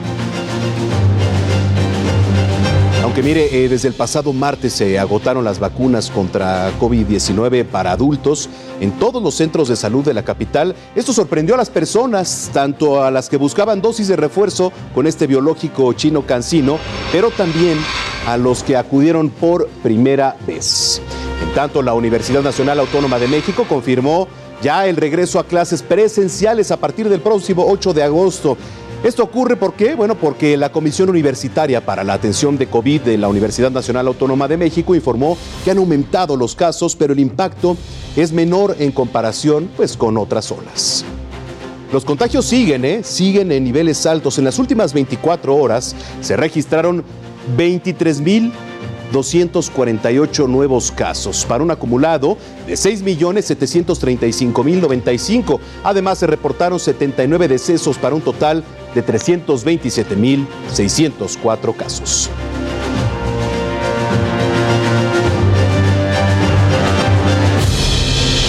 Bueno, esa es una, esa es una. Ya estamos aprendiendo a sobrellevar el tema de la pandemia, ¿no? Pero ahora se viene otro problema de salud pública que es el de la viruela del mono o la viruela símica. Y en Puebla ya se reportaron los primeros dos casos. Se trata de dos hombres de 34 y 38 años, pero bueno, afortunadamente no son de gravedad. Asimismo, Baja California Sur reportó también el primer contagio, ya le platicaba, es un paciente de 24 años que se encuentra resguardado en su domicilio de Los Cabos. Así que bueno, pues así la situación, hay que ocuparnos. Por su parte, Brasil reportó su primera muerte relacionada con la viruela símica. El fallecido era un masculino de 41 años que padecía cáncer y además tenía el sistema inmunológico bastante, bastante debilitado.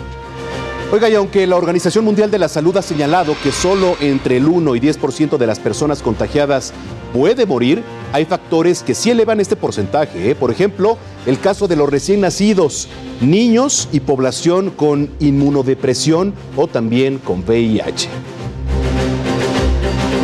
Oiga, precisamente, precisamente la viruela símica surgió hace dos meses en el continente europeo pero su rápida propagación la ha convertido en una emergencia de salud pública de importancia internacional.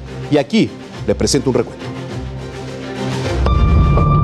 El nuevo brote de la viruela del mono comenzó en mayo en España y el Reino Unido, con los primeros casos. Lo que inició como otra mala noticia en medio de la pandemia, terminó con toda una problemática que a la fecha persiste. En los dos meses que van, los contagios se han propagado de manera rápida, no solo en el continente europeo, sino en todo el mundo, pues se reportan más de 19 mil casos en por lo menos 75 países. Incluso, el pasado sábado, la OMS declaró el brote como una emergencia de salud pública de importancia internacional, siendo la séptima vez que se hace un anuncio de este tipo en los últimos 13 años. Así lo dijo Tedros Adhanom, director general de la OMS. So in short, Entonces, en resumen, tenemos un brote que se ha extendido por todo el mundo rápidamente, a través de nuevos modos de transmisión sobre los cuales entendemos muy poco. Por eso, hemos decidido que el brote mundial de viruela del mono representa una emergencia de salud pública de interés internacional. A pesar de su baja letalidad, ya se reportaron cinco muertes, dentro de las cuales están la primera en España y el continente europeo, y la primera en Latinoamérica, ocurrida en Brasil.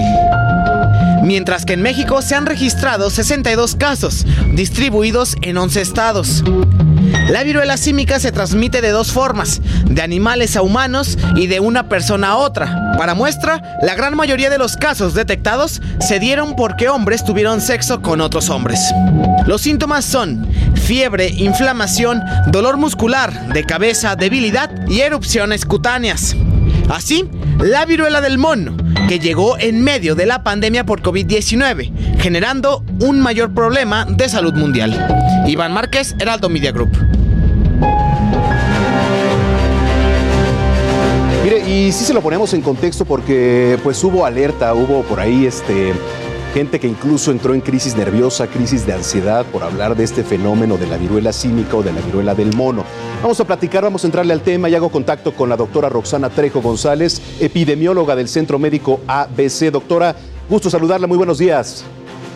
¿Cómo estás? Buenos días a ti y a todos tus seguidores. Gracias. Oiga, a ver, ¿por dónde comenzar a platicar? Ya la semana pasada, bueno, hoy se cumple ya una semana desde que la Organización Mundial de la Salud dijo hay emergencia internacional por la viruela símica o la viruela del mono. Y bueno, pues entramos en crisis. ¿Por qué? Porque apenas estamos eh, quizás sobrellevando o saliendo de alguna manera de, de una y entramos a otra, doctora. Pues sí, así es. Eh, el tema hoy es que la Organización Mundial de la Salud genera esta emergencia eh, internacional, pues por un tema de um, eh, alzarles a los, a los secretarios de salud, a las secretarías de salud, a los ministerios de salud de todo el mundo, que se tienen que empezar a tomar acciones para evitar eh, que continúen los contagios y por supuesto que eh, podamos controlar esta pues nueva emergencia internacional diferente a SARS-CoV-2, es muy diferente, por el tipo de contagio es totalmente diferente, no se contagia, contagia perdón, por vía aerosoles, es por contacto directo, pueden ser por gotitas, por superficies, pero el tipo de contagio es diferente, no vamos a tener una misma situación como lo vivimos o lo hemos seguido viviendo con SARS-CoV-2. Ahora, eh, ¿cómo saber si tenemos la viruela del mono? Pues lo primero que hay que saber es cuál es el cuadro clínico. Y eh, lo que hoy sabemos en relación a este cuadro clínico es que iniciamos con un periodo de fiebre, iniciamos con eh, inflamación de los ganglios, que les llamamos adenomegalia, y también tenemos, eh, las personas pueden tener dolor de cuerpo, de articulaciones, y posterior a esto, muy pegado a este cuadro clínico, estamos hablando en el primero o segundo día, o sea, 24 48 horas, iniciamos con lesiones cutáneas, y esas lesiones cutáneas pues pueden aparecer en diferentes lugares, en zonas genitales, pueden aparecer en la boca, como si fuesen úlceras, en las palmas de las manos y en diferentes partes del cuerpo. Eh, eh, hoy lo importante es saber que cuando iniciamos con este cuadro clínico debemos de acudir al médico. ¿Para qué? Pues para poder hacer un diagnóstico y poder evitar el riesgo de seguir contagiando y por supuesto de tener un buen eh, control clínico. Y algo muy importante es que esta decisión también es para que las personas que tienen riesgo de caer en severidad, como pueden ser las personas inmunosuprimidas, pues podamos estar atentos y ellas mismas puedan hacer las medidas preventivas para evitar riesgo. También cuando tenemos contacto directo, este, hablando de ah, tenemos eh, relaciones sexuales, es importante tener protección y evitar conductas de riesgo. ¿Qué significa esto? Pues que podamos conocer a las personas, que podamos tener eh, lo necesario para protegernos como preservativos y evitar riesgos de contagio. Doctora, esto quiere decir, porque también surgieron muchos mitos a lo largo de la semana, si teníamos que bajar el número de parejas sexuales. Ahora, los indicadores están diciendo que la mayoría de los contagios se ha dado por eh, relaciones sexuales entre hombres, ¿no? Es la tendencia, bueno, al menos eso dicen los números. ¿Hay que bajar el número de parejas o únicamente basta con cuidarse? Yo creo que lo importante aquí es tener como responsabilidad en las acciones que hacemos Sí, por supuesto, uh, se ha observado una presencia importante en las personas que que tienen el proceso económico, pero esto no significa que sea la única manera de contagiarse. Hoy sabemos que son los fluidos y cualquier contacto cercano pues puede colocarnos en riesgo de contagiarse. Ahora, disminuir el, el número de, de parejas, pues es algo que le pudiéramos a- alinear o recomendar. Eso es una responsa- responsabilidad individual. Lo que sí podemos decir es cómo se contagia y que las personas sepan cómo protegerse. Y si por supuesto en la protección está saber con quién vamos a tener relaciones sexuales, tener conciencia y conocimiento, pues hay que hacerlo. Bueno, eh, ¿alguna recomendación, doctora? Bueno, eh, ya platicábamos. ¿Por qué sirve el uso de cubreboca todavía en estos casos? Sí, porque la transmisión, decíamos, es contacto cercano. Las medidas preventivas es, por supuesto, que el cubrebocas continúe porque hay un contacto con gotitas. Tiene que ser muy cercano, o sea, no es como SARS-CoV-2 que se puede mantener el medio ambiente. Este tiene que ser un metro, debemos de estar más o menos media hora o más tiempo eh, platicando con la persona sin protección, o sea, sin un cubrebocas. El, el- el tema de higiene de manos es importante por la contaminación de superficies, evitar que con las manos toquemos pues mucosas que pudiéramos introducir el virus y por supuesto eh, el contacto con otros fluidos, saliva, eh, algunos otros que tienen que ver con el riesgo como las relaciones sexuales, ¿no? Con estas medidas preventivas podemos evitar y contener. Eso es lo que quiere la Organización Mundial de la Salud, es que todos estemos atentos lo importante es que si sabemos cómo se transmite, sabemos cómo contener. Y a, y a reserva de, las vacunas, ¿no, doctora? Que sin duda también este, resultan un tranquilizante importante para toda la sociedad. Bueno, fíjate que es un tema bien importante porque el tema de la viruela, hablando por ejemplo de viruela humana, pues sabemos que más o menos hace eh, unos 40 años pudimos erradicar. ¿Y, y cómo se erradicó? Pues exactamente utilizando esta herramienta tan importante como es la vacunación. Esto se dejó de aplicar, normalmente las personas que nacieron pues de- después de 1965 ya no se aplicaron la vacuna. La vacuna para viruela humana sí protege también para viruela química, pero hoy no se encuentra en una producción masiva. Por ejemplo, en Estados Unidos y otros países ya empezaron producción y están vacunando pues a su población de mayor riesgo o más vulnerable. Eso significa que no visualizamos que para todos los países exista esta opción. Entonces creo que dentro de la pa- parte preventiva pues son todas estas medidas y estaríamos esperando que cada uno de los gobiernos en cada país pudiera a lo mejor hacer alianzas con quienes sí tienen la producción de la vacuna Claro. y observando pues a sus grupos de riesgo. Finalmente, doctora, eh, pues a lo que más se teme en todos estos casos es a la muerte, ¿no? Eh, hemos visto que el índice de mortalidad prácticamente es muy bajo, únicamente se han presentado dos casos. ¿A qué se debe? Eh, por ejemplo, veíamos uno que pues tenía cáncer, una de estas personas, un, adulto de 41 años, el otro también, también tenía por ahí las defensas bajas. Todos estos factores ayudan a que quizá pues esta enfermedad pueda ser mortal a pesar de la baja, del bajo índice. Sí, aquí el tema es que si el sistema inmunológico está no deprimido, sea por un tratamiento, sea por la condición de enfermedad, por supuesto puede exacerbarse el padecimiento y convertirse en un problema eh, en el paciente y lo cual puede reaccionar de manera diferente, tener un, un problema de sepsis o algún otro tema sistémico y puede llevar, por supuesto, a agravarse y dependiendo del caso, pues puede fallecer. Entonces, por eso es importante que si las personas saben hoy que pueden ser de riesgo en relación a sus comorbilidades, pues mantengamos la parte preventiva muy importante, que se apeguen a las medidas para evitar riesgos, porque en muchas ocasiones pues no pueden dejar de tomar los tratamientos o tener una condición de enfermedad como puede ser el cáncer.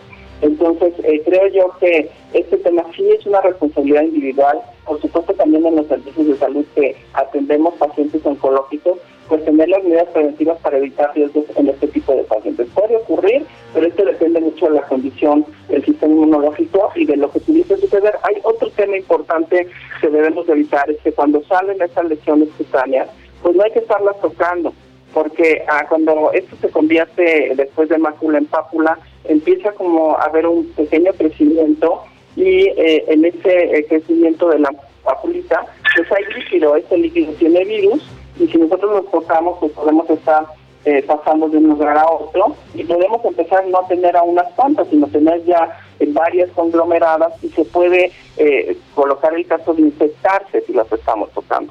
Y si las tocamos y se infectan, pues después podemos caer en una infección pues ya sistémica de todo el cuerpo y podemos tener sepsis.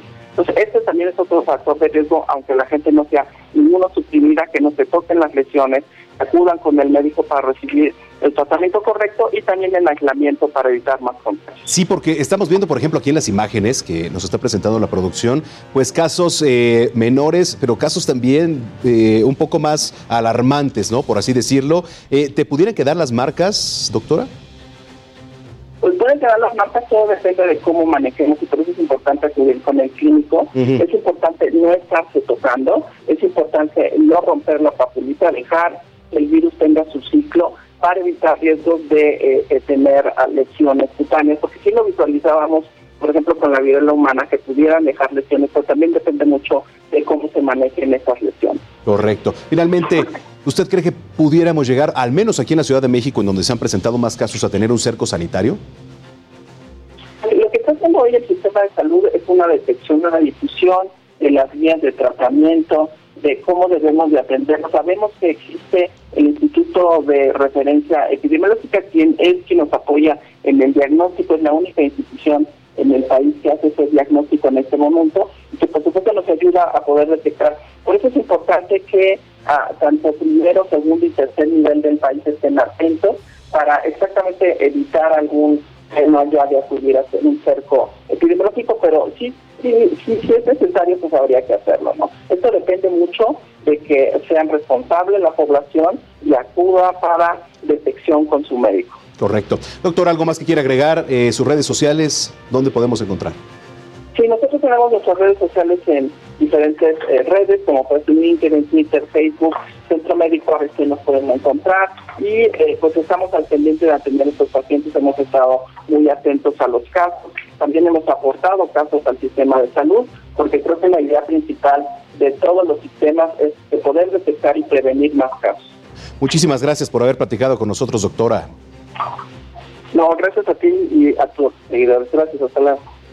Gracias, doctora Roxana Trejo, del eh, Centro Médico ABC. Y mire, vamos a seguir este, un poquito con el tema de salud, porque los padecimientos del corazón desplazaron al coronavirus como la principal causa de muerte ahora en México durante 2021 al provocar, escuche usted, 226.703 fallecimientos. Esto según datos del Instituto Nacional de Estadística y Geografía. Mientras que el COVID-19 causó la muerte de 224.239 personas el año pasado. A su vez, eh, por ejemplo, la diabetes se ubica como la tercer fuente de mortalidad al sumar 142.546 decesos en el país. Vamos a ver detalles, cuáles son las 10 principal, principales perdón, causas de muerte aquí en nuestro país. Ahí está, mire, ya lo vimos, están las enfermedades del corazón, está el coronavirus también en segundo lugar. Eh, la diabetes ocupa los primeros tres lugares también, seguidos de los tumores malignos, mientras que la influenza, por ejemplo, que todavía sigue causando bastantes estragos, y la neumonía que ocupan la quinta posición. Ahora, a su vez, las enfermedades del hígado, también las, están por ahí las enfermedades cardiovasculares, y bueno, ¿qué le puedo decir? Los homicidios, los accidentes que por cierto, eh, en un ratito más nos vamos a enlazar ahí con nuestro compañero eh, Gerardo Galicia que está hablando y, y, aprovechando el tema de los accidentes sobre Calzada de Tlalpan.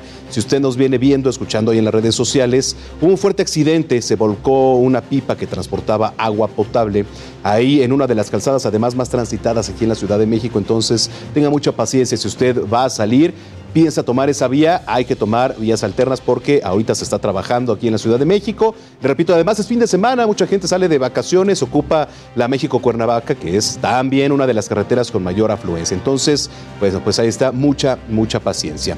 Otra, te platico, la Ciudad de México fue la entidad con mayor tasa de defunciones durante 2021, mientras que Quintana Roo, por ejemplo, fue el estado con la menor. Desde el INEGI se indicó que este resultado, por ejemplo, en la capital del país se debe a la concentración de unidades públicas privadas que brindan servicios de salud a la población. Entonces, bueno, pues ahí hay que estar muy pendientes. La Ciudad de México, y bueno, se, torna normal, ¿no? Es una de las entidades, porque es ya una entidad federativa más con mayor número de, de funciones. Por cierto, un hombre de 66 años se convirtió en el cuarto paciente que logra curarse de una infección por VIH-Sida, luego de someterse a un trasplante de células madre en un centro médico allá en California. A ver, mire, lo curioso, lo curioso es que dicho tratamiento era pensado para abordar la leucemia. que padece. Entonces, es decir, pues sí, fue, digamos, una coincidencia y cabe destacar que es la persona más longeva, más longeva en curarse de esta enfermedad. Entonces, interesante. Seguramente la tecnología pues va a ser de las suyas y esperemos que así sea un poco más adelante para erradicar ya por completo el tema del VIH-Sida. Oiga, más adelante, más adelante aquí en el informativo de fin de semana vamos a abordar la baja de usuarios que presentó el Aeropuerto Internacional Felipe Ángeles, que nadie, absolutamente nadie utiliza. Bueno, creo que si hay un vuelo, ¿alguien de aquí ha utilizado el Felipe Ángeles? ¿No? ¿Por acá? ¿No? ¿Nadie? ¿Allá en producción? ¿Ustedes? ¿Nadie? Yo menos. Ni el, si ni el presidente, ya lo decía el mañana, ni el presidente lo utiliza. ¿no? Ni los que están ahí vendiendo ya, este, yo no sé si les sea redituable los puestos que están ahí, creo que ya ni están, pues no, ¿cómo van a estar si no hay, si no hay vuelos ahí en el Felipe Ángeles? Pero bueno, poco más de mil pasajeros ¿eh? por día. Eh, el mes de junio esta terminal aérea no es utilizada, ya le decía, ni por López Obrador. Y es que desde que se estrenó este aeropuerto, que usted está viendo ahí, que es el Aeropuerto Internacional Felipe Ángeles, el mandatario ha realizado 30 vuelos. Algunos de ellos tienen servicio también en el aeropuerto de Santa Lucía. Otro de los temas que vamos a tratar más adelante hoy es la conmemoración del Día Mundial de la Trata de Personas, tema importantísimo y de preocupación, ¿no? La modalidad de la explotación sexual es la más reportada en nuestro país. Vamos a platicar con una experta aquí que nos va a platicar sobre el tema. Entonces estaremos muy pendientes. Ya nos están llegando sus mensajes en nuestro WhatsApp 55 91 63 51 19. Le repito, 55 91 63 51 19. Muy buenos días, por cierto, aquí a todos los de piso, a todo el equipo informativo de fin de semana. Dice, eh, ¿nos podrán decir cuándo es el regreso a clases de los estudiantes de educación básica? Soy la señora Silvia Rodríguez del Estado de México. Eh, señora Silvia, las y los alumnos de educación básica en el país van a gozar de 30 días de vacaciones veraniegas. A ver qué hacen los padres de familia ahí en casa, ya que el nuevo ciclo escolar va a iniciar el lunes 29 de agosto de 2022. Oiga, otro mensaje nos llega, dice, hola. Soy el señor Antonio Hernández. Saludos desde Jalisco. Ya los estamos acompañando como todos los fines de semana desde tempranito. Muchísimas, muchísimas gracias. Y yo lo invito para que también visite nuestra página www.heraldodemexico.com.mx www.heraldodemexico.com.mx. Bueno, escuchamos este hip popero de los 90 a cargo de Luis Miguel cuando calienta el sol, pero así nos vamos a ir a una pausa. Está aquí en Heraldo Televisión y Heraldo Radio. Ya volvemos.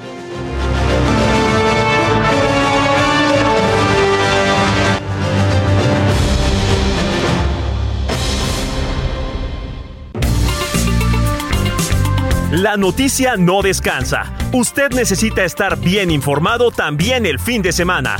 Esto es Informativo El Heraldo Fin de Semana. Regresamos.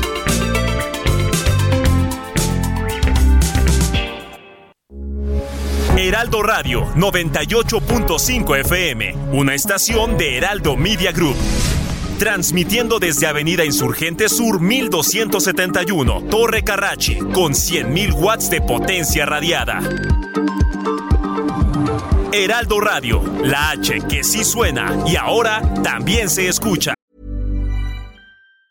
Hey, it's Ryan Reynolds, and I'm here with Keith, co star of my upcoming film, If, only in theaters, May 17th. Do you want to tell people the big news? All right, I'll do it. Sign up now and you'll get unlimited for $15 a month in six months of Paramount Plus Essential Plan on us. Mintmobile.com slash switch. Upfront payment of $45 equivalent to $15 per month. Unlimited over 40 gigabytes per month. Face lower speeds. Videos at 480p. Active Mint customers by 531.24 get six months of Paramount Plus Essential Plan. Auto renews after six months. Offer ends May 31st, 2024. Separate Paramount Plus registration required. Terms and conditions apply if rated PG.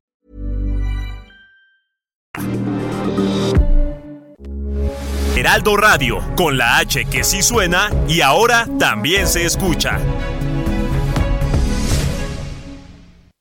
Es tu cara, es tu pelo, son tus besos. Bueno, eh, escuchamos este hit popero de los 90 a cargo de nada más y nada menos que del sol de Luis Miguel cuando calienta el sol. Y es que bueno, pues precisamente será sol, arena y mar los que millones de personas busquen aquí en México, debido a que a partir de este fin de semana iniciaron formalmente ya las vacaciones de verano, las escuelas han cerrado y se preparan para el siguiente ciclo escolar. Ahí está, a ver, trépale papá, con la canción.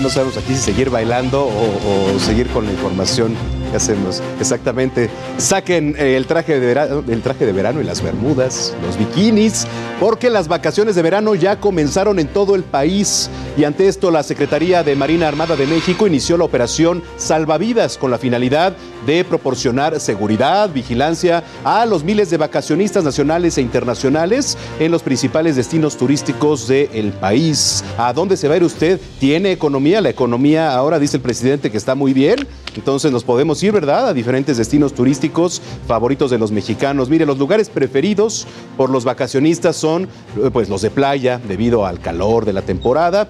Por ahí le siguen lo que está de moda ahora que son los pueblos mágicos. De acuerdo con el servidor turístico de Skycanner, eh, los destinos más visitados son, por ejemplo, Cancún, la Riviera Maya, Acapulco, eh, los que están en el exterior, o bueno, de provincia, aquí la Ciudad de México, y varios, varios pueblos mágicos que hay, hay muchísimos ahora, son más de 100. Museos, no, sí, aquí también hay varios museos por visitar. Entonces, bueno, otro lugar también bastante frecuentado es el estado de Morelos, ¿no? En donde autoridades alistan, por cierto, un operativo para brindar atención permanente a la población en general, turistas, visitantes. Entonces, bueno, pues ahí está que precisamente ya se lo platicábamos con nuestro compañero Gerardo Galicia, quien se encuentra ubicado en la caseta México Cuernavaca. ¿Qué nos tienes, estimado Jerry? Adelante. Todavía buenas noticias, Miguel Manuel, excelente mañana. Y es que el avance que hemos encontrado sobre la autopista, la México-Cuernavaca, es bastante rápido para nuestros amigos que están dejando atrás Avenida de los Insurgentes, la calzada de Tlalpan, el viaducto Tlalpan, todavía pueden avanzar de manera favorable hasta este punto. Donde sí tenemos ya algunos asentamientos es justo en la caseta de cobro. De preferencia hay que llegar con su eh, con el pago de la cuota, son 126 pesos para los autos eh, particulares y de esta manera van a agilizar el paso por este punto. Pero es eh, importante mencionar, mi querido Manuel, que están abiertas 11 garitas de cobro. Esto está provocando que el asentamiento sobre la autopista México-Cuernavaca sea el mínimo y si van a utilizar su tarjeta TAG o las tarjetas de prepago, hay que checar únicamente que tengan el saldo suficiente. Lo que nos han estado eh, mencionando los trabajadores eh, de caminos y puentes federales, que muchos vehículos eh, sencillamente sus tarjetas no pasan, como podrás apreciar a la distancia, me quiero Manuel, hay vehículos que sencillamente se tienen que echar de reversa y buscar una caseta para poder pagar en efectivo. Y es que se necesita tener un saldo mínimo. Para los carriles exclusivos, tener en su tarjeta por lo menos 700 pesos o de lo contrario, las plumas no se van a alzar. Y es justo el caso o lo que le está ocurriendo al conductor del vehículo negro que tenemos a la distancia. No se levanta la pluma debido a esta situación, tiene que echarse de reversa y buscar una caseta donde pueda pagar en efectivo. Esta situación es la que estamos, hemos estado viendo constantemente, así que si utilizan este medio de pago hay que eh, tomarlo en cuenta, revisar su saldo para que no tengan ningún tipo de contratiempos en esta zona. Y como podrás apreciar, mi Manuel, poco a poco comienzan a llegar a más automovilistas y es importante mencionar que tal vez no tenemos gran cantidad de autos por el cierre de la circulación que tuvimos en la calzada de Tlalpan, llegando a la estación del Metro Ermita, donde un camión volcó y derribó una valla metálica. Esto provocó el cierre por varios minutos sobre la calzada de Tlalpan, así que puede ser factor por lo cual no vemos tanto tráfico sobre esta importante arteria. Por lo pronto, es el reporte y nosotros vamos a seguir muy, muy pendientes. Oye, dos cosas, mi estimado Jerry. Ahorita del último que decías del accidente ahí en la calzada de Tlalpan, eh, ¿ya se levantó? ¿Ya no, ¿Ya no hay nada? ¿Ya se incorporó la circulación de manera regular?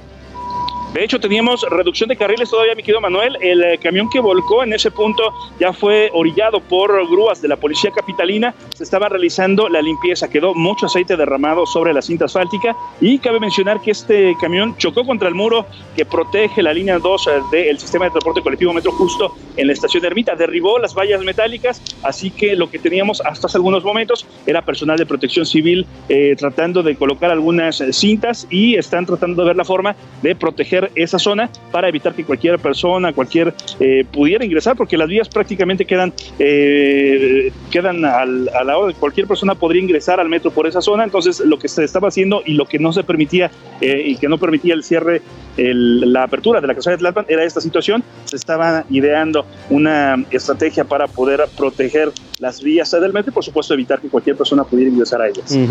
Esa es una. Y la otra de lo que nos comentabas acerca de las casetas de cobro, que el el tema del tag no estaba funcionando, etcétera.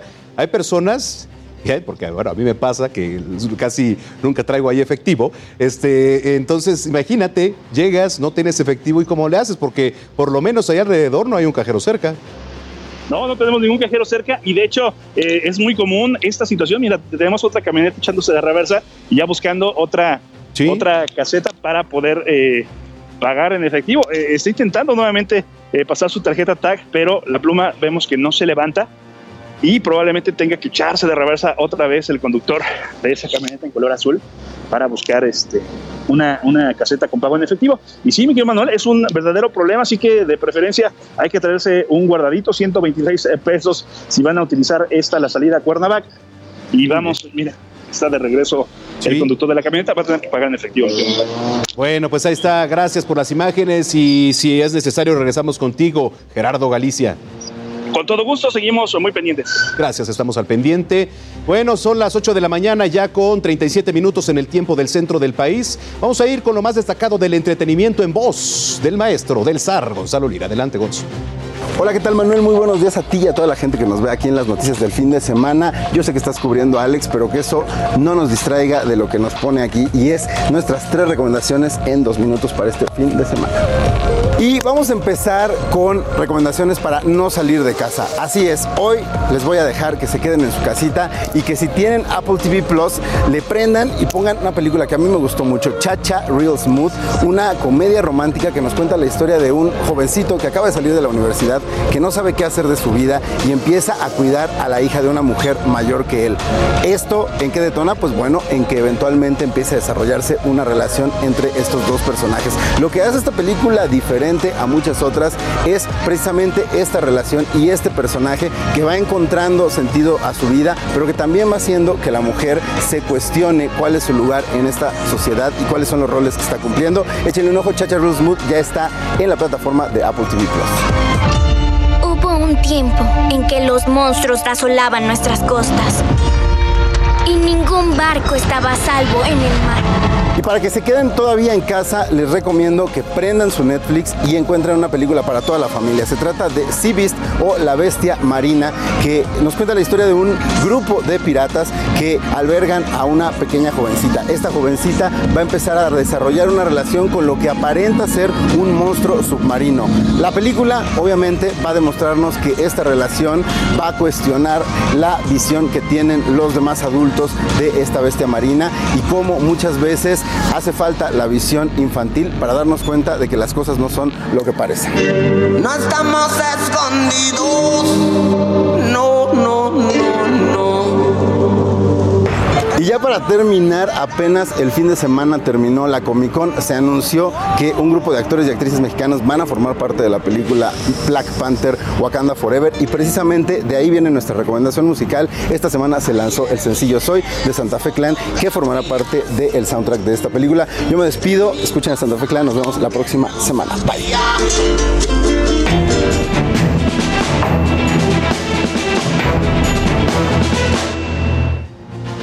Bueno, vamos a cambiar de tema ya que a más de un mes de que se volviera viral un video en el que un sicario, presuntamente del cártel Jalisco Nueva Generación, ejecutó a un líder tianguista allá en Celaya. Ya la Fiscalía de Guanajuato informó la detención del agresor. Eh, asimismo, la Fiscalía Estatal detalló que Jorge Ismael N. era considerado un objetivo prioritario del Gabinete de Seguridad allá en la entidad que por cierto seguimos en Guanajuato, de verdad eh, me da mucha pena para todos los que viven ahí, pero Guanajuato es una entidad acosada, no nada más por el crimen organizado, sino por otros delitos. Allá en Guanajuato, en lo que va del año, se han determinado 17 casos de violencia sexual en escuelas del Estado, de acuerdo con datos de la Secretaría de Educación Local. Mire, del total de casos, 14 se cometieron en escuelas de educación básica y 3 en planteles de educación media superior. De Guanajuato nos vamos hasta Baja California. En el estado se registró la muerte violenta de una mujer. Eh, mire, cada 28 horas durante el primer semestre del año. Así las cifras, ¿eh? Esto según la Secretaría de Seguridad y Protección Ciudadana. Se reportaron 154 muertes violentas en contra de mujeres allá en la entidad. Y en tanto, la Fiscalía General de Morelos sostuvo que se investiga cómo funcionó la cadena de seguridad y custodia de Margarita Ceseña, mujer que fue asesinada luego de que se le prendiera fuego. El organismo explicó que por lo pronto se prevén cambios en la Fiscalía Regional Oriente luego de las irregularidades en este caso. Vamos ahora hasta Ecatepec, perdón. El gobierno de Ecatepec comenzó a entregar 10.000 tarjetas del programa La Valedora. Así se llama este programa, La Valedora, que es un apoyo creado por el presidente municipal con licencia, Fernando Vilchis. Bueno, va a beneficiar a madres, a padres solteros con 10 mil pesos 10 mil pesos en lo que resta de 2022. Esmeralda Vallejo Martínez, presidenta del sistema municipal DIF de Ecatepec, afirmó que quienes reciban la valedora tendrán mejores oportunidades de desarrollo. Adelante, valedora. Ecatepec siempre ha sido un municipio de gente buena y honesta, con profundos valores que hoy se están recuperando con acciones que nos acercan a esta sociedad. Desde su anuncio oficial, la valedora se posicionó en la mente de muchas familias como una alternativa para salir adelante, porque en este municipio con valores no solo nos encontramos y nos concentramos en tratar en la infraestructura y la seguridad y la cultura para nuestros vecinos, sino en recomponer el tejido social a partir de una ayuda fraternal e incondicional. Pues ahí está la, la valedora. Y después de la valedora nos vamos a trasladar a Tamaulipas, ya que a causa de la tormenta eléctrica que se registró el viernes en la zona sur de la entidad, originó el incendio y la muerte de un obrero ahí en la refinería Francisco y Madero, luego de la caída de un rayo. Bueno, la víctima es un hombre que laboraba para una empresa contratada por petróleos mexicanos. Oiga, y en Hidalgo, el Congreso Estatal eligió a Ana Karen Parra, Ana Karen Parra Bonilla como nueva presidente de la Comisión de Derechos Humanos del Estado de Hidalgo. Con este hecho, Hidalgo vuelve a contar con un titular de derechos humanos tras ocho, ocho meses de ausencia. Esta semana se conmemoró el Día Mundial de los Abuelos en varios países de Latinoamérica, incluido nuestro país. Hoy más que nunca vale la pena voltear a ver a estas personas, a los nuestros, para medir lo expuestos que están en el mundo y sobre todo ahora en tiempos de pandemia.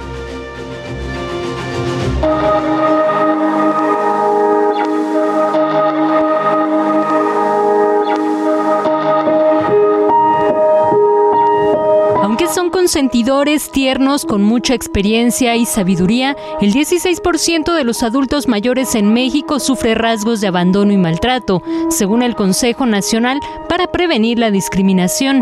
El Instituto Nacional de Estadística y Geografía refirió que en el 2022 residían en México poco más de 15 millones de personas de 60 años o más, que representa el 12% de la población total. Pese a que los adultos mayores son una pieza fundamental en las familias, el 20% de ellos viven en soledad y olvidados por sus familias. Creo que estamos un poco abandonados. En muchos aspectos los jóvenes son irrespetuosos con los mayores. En México, casi 3 millones de personas adultas mayores, es decir, el 20% del total, no están afiliadas a alguna institución de servicios de salud, vulnerando aún más su condición, ya que afrontan con mayor frecuencia enfermedades crónicas degenerativas. El INEGI refiere que durante el primer trimestre del 2021, solo el 29% de los adultos mayores tenía alguna actividad económica y la gran mayoría de ellos labora por cuenta propia. No es tan buena, no tienen los suficientes apoyos que deberían de tener como personas mayores, que sí los ayudan a salir adelante, pero no a todos, no a todos. Sí, un poquito mejor. Sí estoy contenta porque lo que nos da nos ayuda. Nos ayuda a, los, a todos nosotros los viejitos. Verónica Macías, Heraldo Televisión.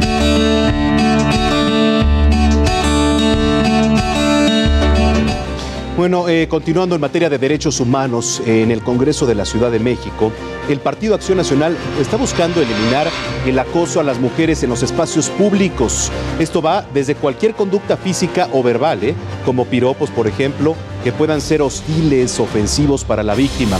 Esto surge con el objetivo de que estos actos sean sancionados y así, bueno, pues evidentemente salvaguardar la integridad de las mujeres.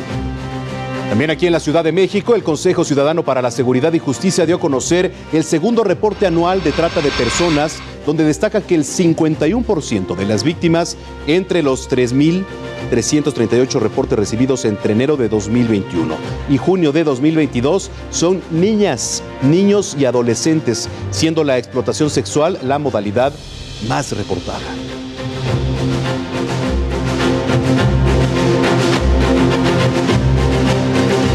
Te comentaba al inicio de este espacio, desde muy temprano este día se conmemora el Día Mundial contra la Trata de Personas, el cual, bueno, fue establecido por la Organización de las Naciones Unidas desde el año 2013 con la intención de hacer conciencia, de que usted haga conciencia, de que la gente hagamos conciencia, sobre todo a los gobiernos sobre, pues, cómo esta grave problemática afecta a millones de personas, principalmente a las mujeres y a los menores de edad. Mire, Tan solo en los primeros seis meses de este año, el Consejo Ciudadano para la Seguridad y Justicia aquí en la Ciudad de México registró 1.310 reportes por trata de personas, lo que bueno, pues significó un aumento del 47% con relación a los 887 reportes en el mismo periodo de 2021.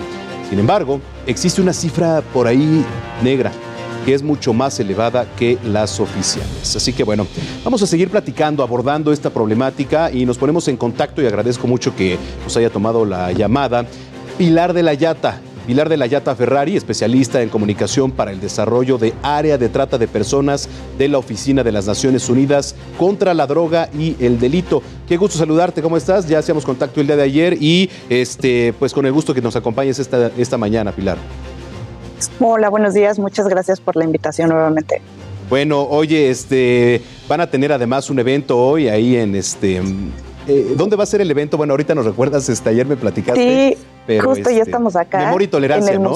En el Museo de Memoria y Tolerancia este, vamos a tener el lanzamiento de la campaña de comunicación de Corazón Azul, que es la campaña que eh, arropa, digamos que el Día Mundial, eh, bueno, más bien es, es, el día justamente que, se, que, que, conmemoramos con el corazón azul eh, las víctimas de trata eh, y justamente tiene el objetivo este, esta campaña de reducir la vulnerabilidad de las potenciales víctimas de trata de personas y justamente buscamos eh, tener una participación masiva de la ciudadanía para que conozcan qué es el delito, cómo lo podemos identificar, cuáles son sus modalidades y solo así podemos eh, detectar y ponernos los lentes eh, para poder ver ciertas situaciones que digamos esto puede ser trata de personas, ¿no?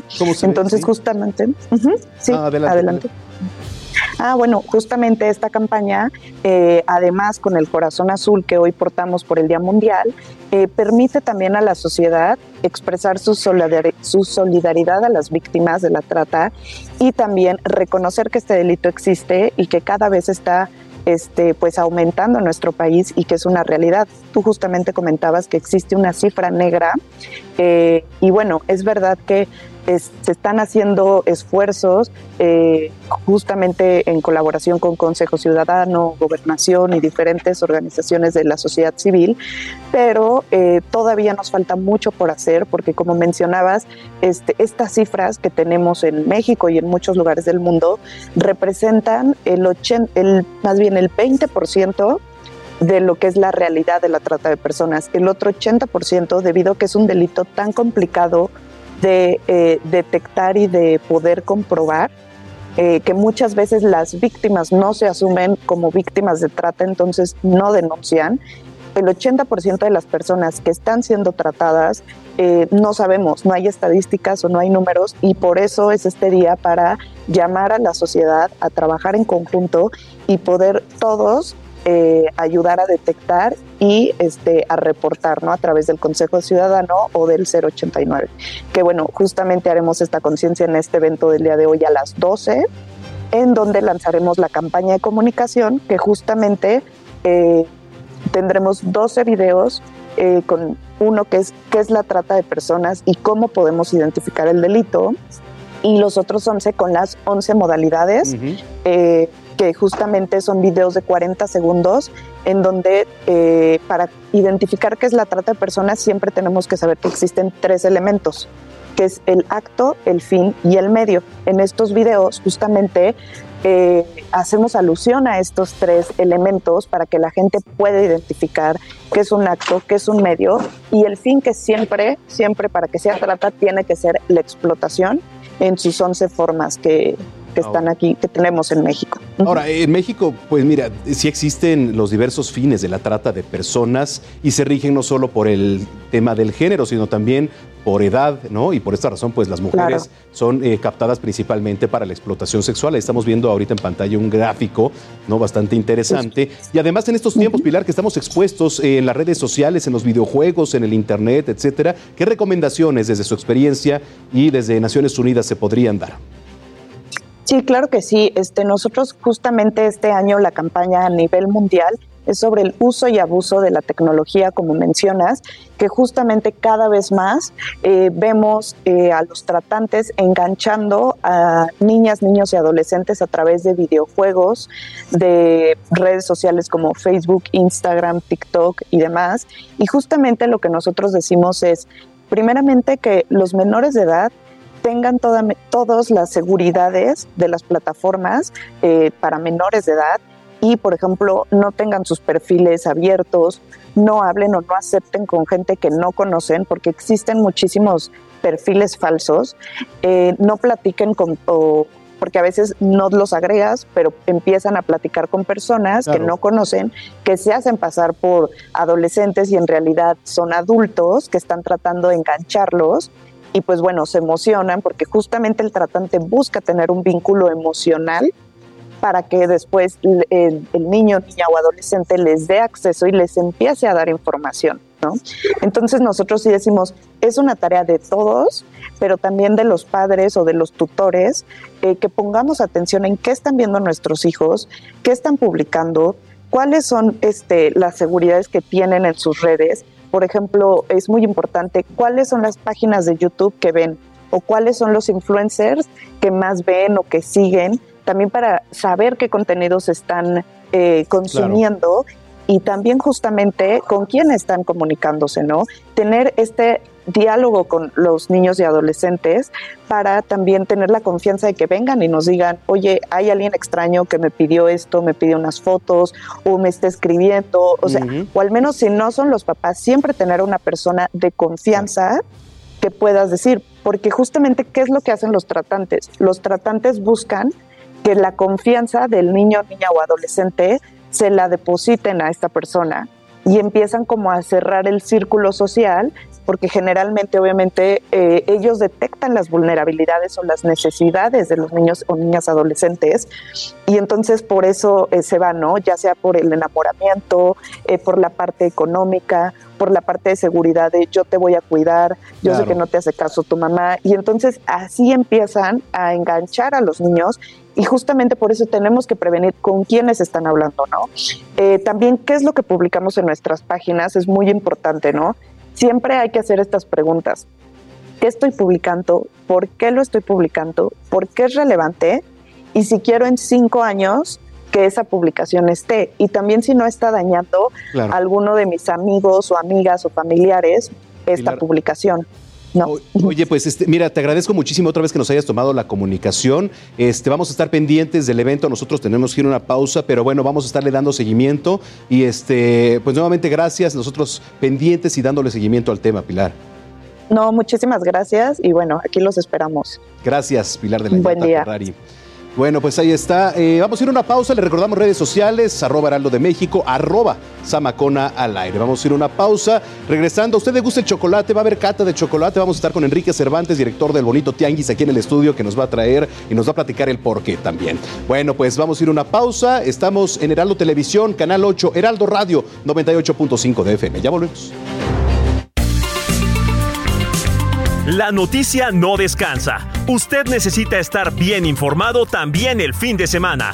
Esto es Informativo El Heraldo Fin de Semana. Regresamos.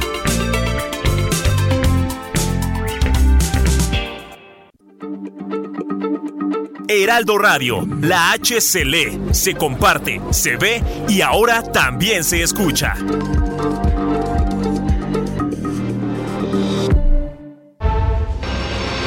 9 de la mañana en punto y este es un resumen de las noticias más importantes. El Papa Francisco aseguró este sábado que la puerta está abierta a su posible renuncia al pontificado, aunque aún no ha pensado en esa posibilidad. Agregó que no sería una catástrofe. El gobierno de Joe Biden alista una tarjeta para identificar migrantes indocumentados que esperan la decisión final sobre sus casos de asilo o deportación en el país norteamericano. El Departamento de Justicia de Estados Unidos desclasificó en California la orden de detención original que emitió hace 35 años contra el narcotraficante Rafael Caro Quintero. Este viernes, la Cámara de Representantes estadounidense aprobó un proyecto de ley que prohíbe los fusiles de asalto. Con esto se limitará el uso de armas por primera vez desde 2004.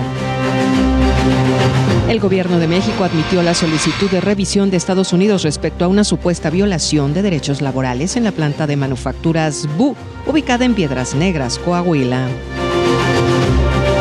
El juez federal de Yucatán, Adrián Novelo, pidió al Fondo Nacional de Fomento al Turismo una copia del decreto donde señale que el tren Maya es un proyecto de seguridad nacional. Rubén Moreira, coordinador de la bancada priista en la Cámara de Diputados, descartó que su correligionario Alejandro Moreno sea destituido de la Comisión de Gobernación en San Lázaro. Dos leonas rescatadas de la Fundación Black Jaguar White Tiger, ubicado en el Ajusco, siguen delicadas de salud tras presentar problemas degenerativos que se complicaron por falta de alimento y atención.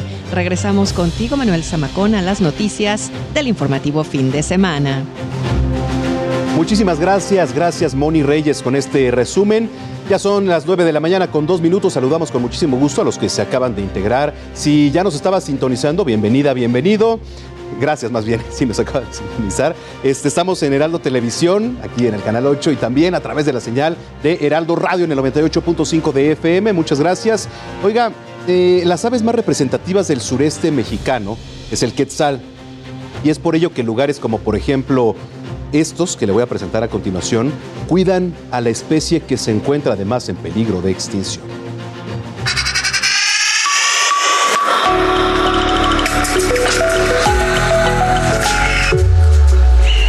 Un poco de atención, el sonido de las aves siempre está presente en algún momento de nuestro día. Y es que México es el primer lugar en biodiversidad de loros y guacamayas. La deforestación y el tráfico ilegal amenazan a este tipo de especies. Hoy estamos en el nido, el lugar que te acerca a las aves como nunca las habías visto antes.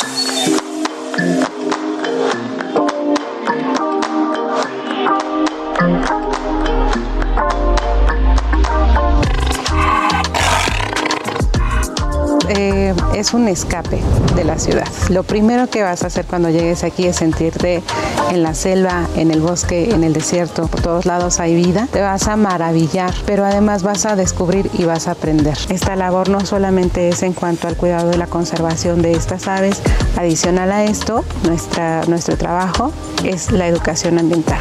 El nido es un santuario con más de 50 años de experiencia reproduciendo especies en peligro de extinción. Es un espacio cerrado de 8 hectáreas que cuenta con más de mil ejemplares de 100 especies, principalmente aves. Nosotros somos un refugio para aquellas aves, para aquellos animales que eh, ya no pueden regresar a su hábitat natural. Se les da atención médica, se les da alimentación, se les dan espacios abiertos y además se les entrena para que puedan volar nuevamente y que puedan cazar y que puedan regresar a vida libre. El quetzal es una especie emblemática de México y de Guatemala. Actualmente se encuentra amenazada. El nido es el primer lugar en el mundo en tener y reproducir a los quetzales en cautiverio, tanto de forma natural como artificial a través de la incubación. El quetzal es un ave eh, muy importante en cuanto a nuestra cultura. Desde época prehispánica estás aquí frente a la representación del dios Quetzalcoatl en la tierra. Es una ave majestuosa, tienes el derecho a hacerle un deseo, a pedirle un deseo. Es un deseo de reconciliación, un deseo de amor, un deseo de salud. El dios Quetzalcoatl te lo va a cumplir. El quetzal para hacer su nido tiene que picotear los árboles que estén viejos o árboles que estén huecos. Son los primeros que se talan cuando vemos un hábitat donde hay quetzales, que es un hábitat que está equilibrado, que está sano. Por ejemplo, aquí tengo una ave nocturna, una de las aves que normalmente controlan la población de roedores en, estado silvestre. Están las aves carroñeras, que ellas son las encargadas de alimentarse de todos esos animales muertos, de esos cadáveres, ya que los hongos, bacterias e insectos no podrían este, degradarlo tan rápido. Y están luego las aves diurnas cazadoras que se van a alimentar de esos animales viejos, enfermos, aves nocturnas como búhos, lechuzas, autillos. Vamos a conocer aves carroñeras como los hermosos caracara. Ayúdenos a preservar estas maravillosas aves. Este espacio también inspira a cuidar la vida de otros animales en peligro de extinción, como Samba, una jaguar que solo ha conocido la vida en cautiverio.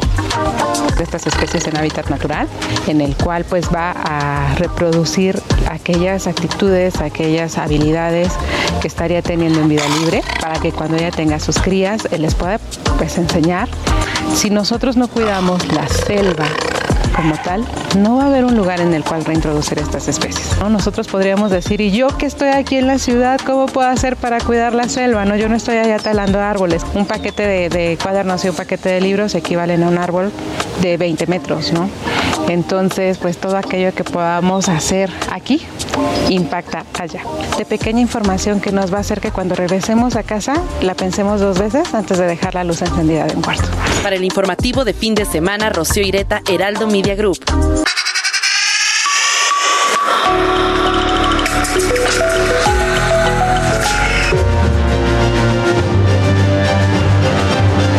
Bueno, vamos a cambiar de información. Nos adentramos a la baja de pasajeros en el Aeropuerto Internacional Felipe Ángeles. Y es que, a ver, durante junio el movimiento de usuarios, ya le platicaba en este recinto, fue de 32.350 lo que significó un descenso de 7.9% en comparación con el mes previo. Mire, durante la semana se anunció que Aeroméxico además decidió suspender su ruta a Villahermosa desde esta terminal aérea debido a que únicamente volaban cuatro pasajeros por trayecto. ¿Es redituable? Pues por supuesto que no.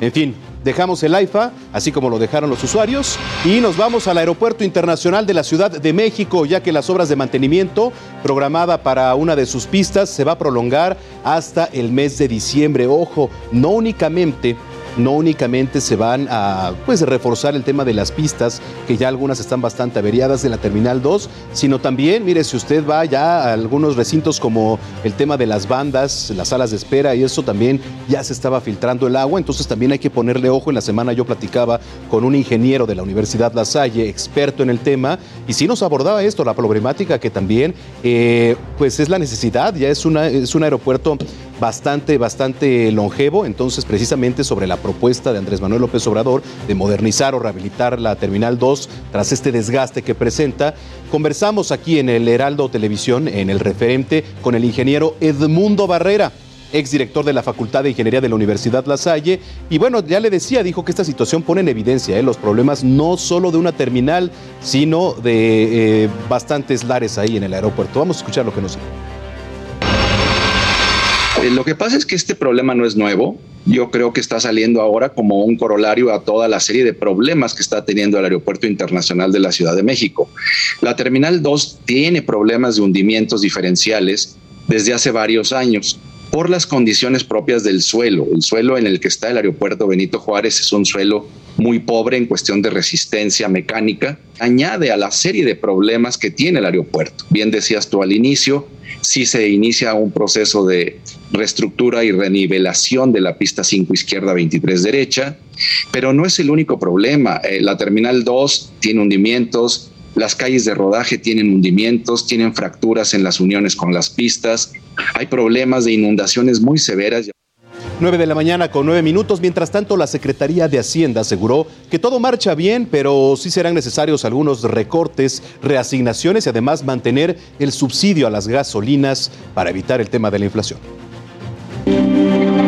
En la segunda fase de austeridad republicana anunciada por el gobierno de la República Mexicana, la Secretaría de Hacienda adelantó en dónde podría recortar más recursos para destinarlos al área social e inversión pública. Básicamente sería en subejercicios, empleos vacantes y proyectos rezagados. Eh, encontramos ciertas eh, oportunidades en que podríamos poner en riesgo este, este, a, la, operación de nuestros programas. Eh, revisiones de gastos que no sean esenciales en diversos eh, sectores, aquellos ejercicios que no sean subsanados, aquellos proyectos que vemos que tienen cierto nivel de, de rezago en su ejecución. En estos recortes podrían sumarse la desaparición de más fideicomisos, porque de los 329 que existían, 115 ya fueron extinguidos y en la actualidad están en proceso de desaparición 52, pero quedan muchos más en operación. Ahorita actualmente contamos con 162 fideicomisos en operación y de todos los fideicomisos que pudieron reintegrar los recursos, se reintegraron 131 millones, 131 mil millones de pesos. Parte de esos 131 mil millones de pesos se destinaron a microcréditos familiares, vivienda, infraestructura y proyectos de inversión pública. La Secretaría de Hacienda también anunció que el subsidio a la gasolina continuará. Solamente me gustaría resaltar que si no se hubieran tomado estas medidas, el precio de la gasolina estaría alrededor de 35% y la inflación habría llegado a un nivel de 11%. Y esto pudo haber acelerado aún más la necesidad de ajustar las la política monetaria eh, por parte del Banco Central. En el informe del estado de la economía al segundo trimestre, reporta una disminución de 166.490 millones de pesos por ingresos en concepto de diésel y gasolina. El agujero que deja ese dinero a las finanzas del país se tapará con los excedentes petroleros. Esto significa que los ingresos excedentes que estamos recibiendo por, eh, por un mayor precio del petróleo se utilicen para pagar el costo de mantener la, la gasolina anclada eh, con los beneficios que esto tiene sobre la economía. Otros datos que arroja este informe del segundo trimestre sobre la economía de México destaca que durante la primera mitad del año el gasto en protección social alcanzó los 736.567 millones de pesos. El déficit público se situó en 204.848.6 millones de pesos y al cierre de junio la deuda neta del sector público se situó en 13 billones 259 mil 989.8 millones de pesos. Amado Azueta, Heraldo Televisión. Oiga, y asimismo la Secretaría de Hacienda ajustó a la baja de crecimiento económico para México a 2.4% desde el 3.4% que se había pronosticado en el mes de abril. Esta cifra está lejos del 4.1% utilizado para el paquete económico de 2022. En tanto, la economía mexicana creció 1% durante el segundo trimestre de 2022. Esto lo informó el Instituto Nacional de Estadística y Geografía. ¿Qué significa? Que en lo que va del año el Producto Interno Bruto ha crecido 1.9%. Por su parte, el Fondo Monetario Internacional mejoró a un 2.4% su proyección para el crecimiento de la economía del país. A ver, esta situación es impulsada por tres sectores principalmente. El primero, engloba la agricultura y ganadería con un avance del 0.9%. El segundo se relaciona con la industria que también aumentó en 0.9% y el tercero tiene que ver con los servicios. Este ganó 1%. Mire, mientras los restauranteros analizan la escalada de precios, se prevé un aumento en el precio de la tortilla, así que ojo, la cual va a costar 25 pesos el kilo, ojo, no en todos, pero sí en algunos estados del país. Los detalles se los presento en este recorrido que realizó Heraldo Media Group por la República Mexicana.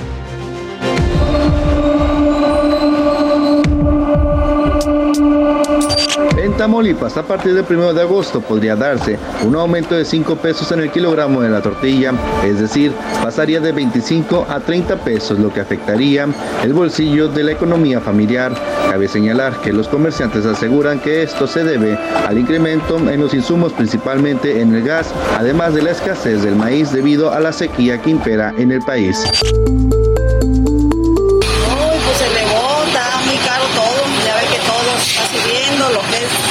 Principal que uno ocupa como más de casa, ¿no? Lo que es la tortilla, el huevo. La verdad, pues todo, todo está subiendo, todo está caro. Actualmente el precio de la tortilla de maíz blanco y amarillo es de 23 pesos en la ciudad de Tijuana. En los municipios conurbados del Valle de México como Naucalpan, Atizapán, Tlalnepantla y Cuautitlán Izcalli, el precio del kilogramo de tortilla está entre 18 y 21 pesos dependiendo de la zona. Los dueños de los establecimientos señalaron que en las próximas semanas esperan nuevos incrementos.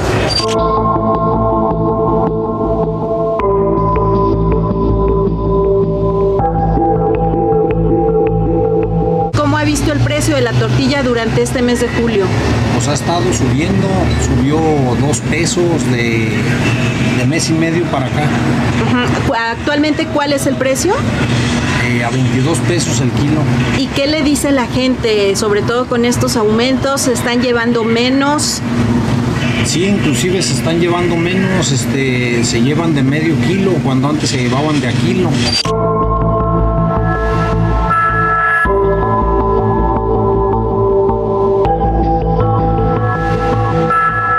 Metropolitana de Monterrey, el aumento en el costo del maíz generó que tan solo en un año el kilo de tortilla sufriera un incremento de 2 pesos. Hoy este insumo de la canasta básica se vende hasta en 22 pesos en tiendas de autoservicio, tiendas de la esquina y tortillerías.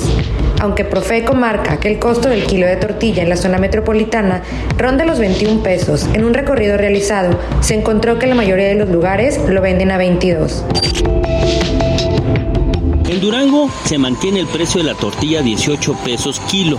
Hay algunos establecimientos que alcanzan los 20 pesos y otros eh, los menos que alcanzan los 17 pesos. Pero el presidente nacional de la Asociación de Tortilleros Nistamalizados señalan de que están compitiendo contra la tortilla pirata y que ellos la están comercializando hasta en 13 pesos.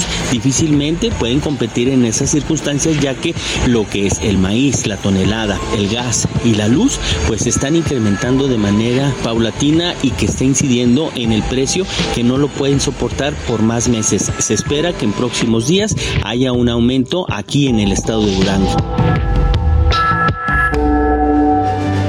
9 de la mañana con 17 minutos, que por cierto el incremento en los precios del huevo allá en Tamaulipas generó que se iniciara una especie de huelga familias de la zona rural del estado decidieron no comprar ni una sola pieza de este producto, porque a ver, actualmente la ronda los 110 pesos y por lo anterior los habitantes de estas poblaciones, pues imagínense, optaron por la compra de otros productos como por ejemplo el nopal.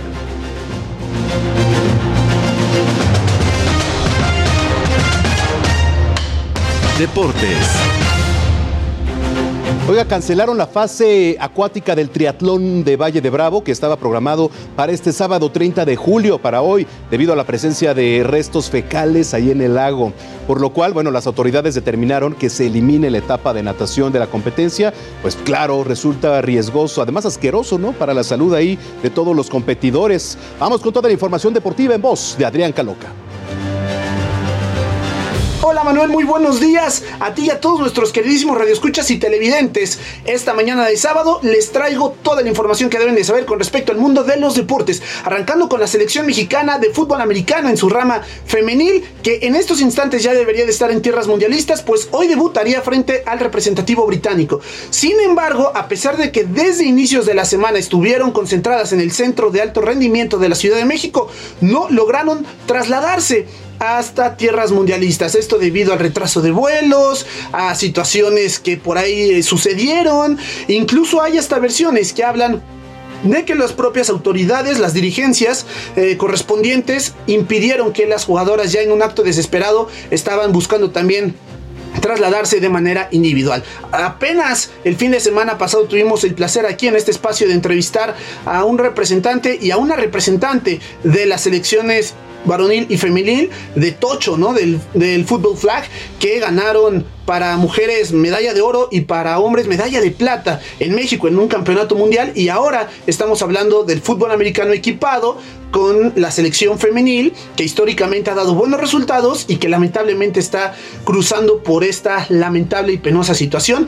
Hay que estar bastante atentos a lo que se sigue desarrollando en este tema para darle difusión a nuestras atletas de alto rendimiento. Pasando a otros temas del ovoide, platiquemos acerca de la NFL. La próxima temporada que ya está semanas de arrancar, pues eh, tener un partido estelar en nuestro queridísimo Estadio Azteca. El próximo 21 de noviembre los 49 de San Francisco estarán enfrentando a los Cardenales de Arizona en una edición nueva de lo que fue en aquel entonces el primer partido en la historia del NFL fuera de los Estados Unidos de temporada regular, también en la cancha del Estadio Azteca entre San Francisco y Arizona. 21 de noviembre, insisto.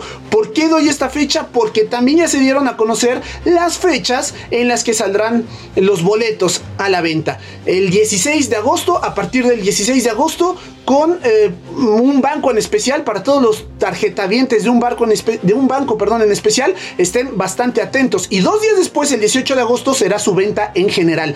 Los precios oscilarán desde los 990 pesos para el más barato hasta los 9 mil pesos en su versión hospitality para toda la gente que venga eh, fuera de la Ciudad de México, este paquete incluye lo que es pues su hospedaje en una versión bastante de lujo para que disfruten a full la experiencia. Y cambiando de tema, pues tenemos que platicar, por supuesto, de nuestro queridísimo Sergio Checo Pérez, que este fin de semana se reanuda la actividad del calendario de la Fórmula 1 con el Gran Premio de Hungría y ya se llevaron a cabo las primeras rondas, las prácticas, las libres, en donde justamente nuestro Checo Pérez se llevó los reflectores por dos eh, sucesos inusuales dentro de lo que es la categoría máxima del deporte motor. Primero, es que estornudó en tres ocasiones dentro de su casco, donde está el micrófono, entonces por supuesto ahí en esa comunicación que mantiene con los ingenieros, pues fue algo chusco que eh, las cámaras de Fórmula 1 pues reprodujeron de manera pública. Y el otro fue que durante una curva en la que intentó rebasar al hijo de la leyenda, al joven alemán Mick Schumacher, no pudo Checo Pérez rebasarlo y la cámara de su monoplaza, que está la cámara, insisto, por arriba justamente de lo que es eh, su casco, pudo apreciar que al momento de no poder rebasarlo, se llenó como de impotencia el jalisciense y le pintó dedo. Le puso el dedo de en medio en una seña obscena y pues esto obviamente en redes sociales ya causó polémica, tanto a bien como a mal. Vamos a ver qué es lo que sucede en la carrera que se efectuará el día de mañana. Esto es lo más importante indudablemente este fin de semana en materia deportiva. Por supuesto también la jornada 6 del torneo Apertura 2022 de la Liga MX. Para estar bien informado de todo lo que sucede en el mundo de los deportes, no se olviden de seguirnos aquí en el informativo del fin de semana, todos los sábados en la mañana, que les tenemos absolutamente todo lo que deben de saber. Regreso contigo, mi querido Manuel. Oye, eh, aplicó la ñera, ¿no? Ahí, este, mi querido Checo Pérez aplicó la ñera. Pero bueno, pues además no lo voy a justificar, pero pues a veces se da, es parte de la adrenalina que se vive ahí en las pistas. Oiga, este domingo 31 de julio, por cierto, mañana, que además de terminarse julio se acaban los memes. Eh, se va a correr la edición número 15 del medio maratón de la Ciudad de México.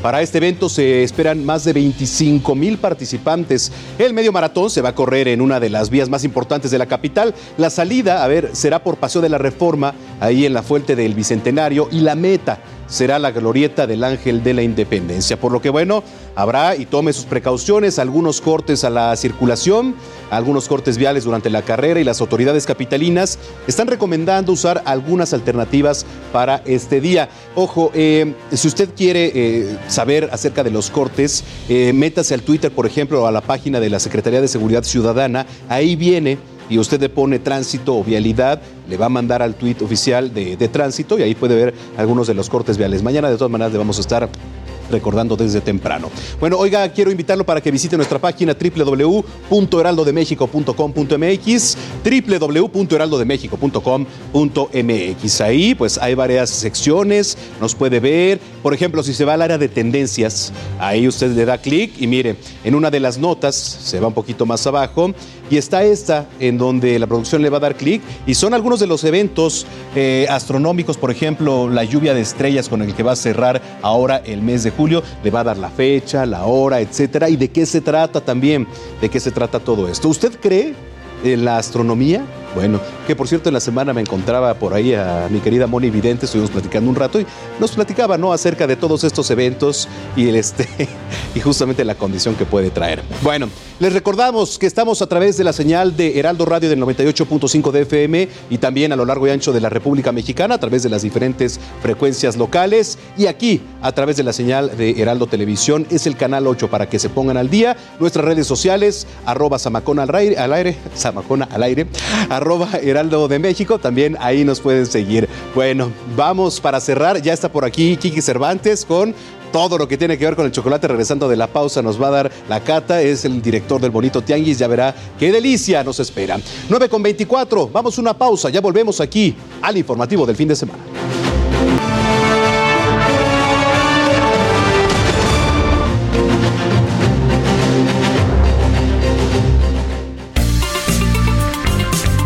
La noticia no descansa. Usted necesita estar bien informado también el fin de semana.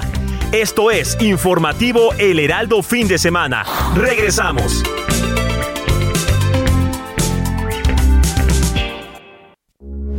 Heraldo Radio, con la H que sí suena y ahora también se escucha.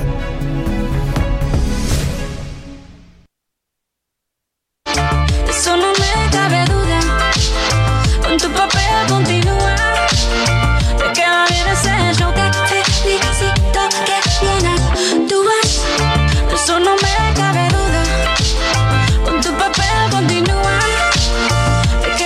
Aquí también felicito a los de piso y a los de producción. Muchas felicidades a todos ustedes por lo bien que actúan. Estamos escuchando a Raúl Alejandro y a Shakira con el sencillo Te felicito. La cantante colombiana pues está de vacaciones aquí en México, está en Los Cabos. Sin embargo, eh, está en duda su regreso a España. ¿Por qué? Porque podría ir a prisión más de ocho años por fraude fiscal allá en España. Entonces, bueno, pues vamos a ver qué sucede con Shakira. Estamos escuchando esto que es Te felicito con Raúl Alejandro. Te felicito que bien actúas. De eso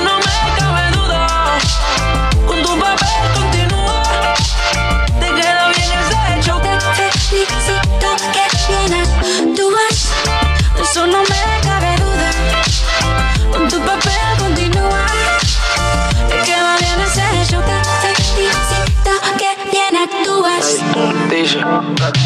Hablándote claro, no te necesito. 9 de la mañana con 31 minutos en el tiempo del centro del país. Es momento de ir con mi querida Melisa Moreno, quien tiene las mejores recomendaciones en materia cultural y la agenda también, por supuesto. Adelante, Melisa.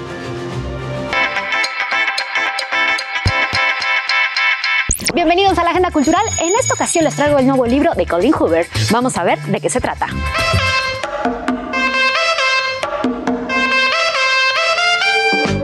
De emergencia climática, las piezas de Colapse Imaginar desde el colapso recalcan que no hay uno, sino muchos colapsos simultáneos y no una, sino muchas historias que contar. Las obras investigan de distintas maneras la relación entre naturaleza y cultura, pero no esperemos que los artistas aquí nos ofrezcan soluciones. Hacen preguntas para desnudar testimonio. Por ejemplo, ¿cuál es el papel del artista? En esta crisis, ¿es el arte incluso sostenible y deseable irrelevante? ¿O es posible que sea precisamente lo que nos recetó el doctor? Colapse Imaginar desde el colapso se puede visitar en Machete Galería.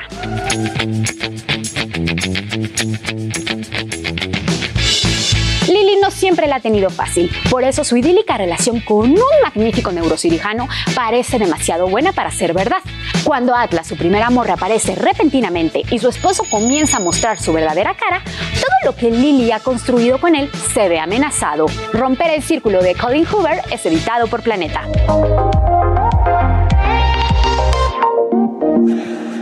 El asesino del alma, todos matamos aquello que amamos, se centra en un exitoso hombre de negocios, quien sufre la insoportable esfera de su vuelo por un retraso indefinido. Un inesperado interlocutor le hará conversación a pesar de su manifiesta negación. A lo largo de este relato, este hombre se transformará en una abominable encarnación de todos los fantasmas del empresario. La apuesta brinda al espectador una experiencia inmersiva que le permitirá adentrarse al contexto de la propuesta escénica desde una perspectiva de la salud mental, exaltando trastornos, ansiedad, depresión y culpa. El asesino del alma se presenta en el lobby del aula magna del Instituto Cultural Helénico hasta este fin de semana.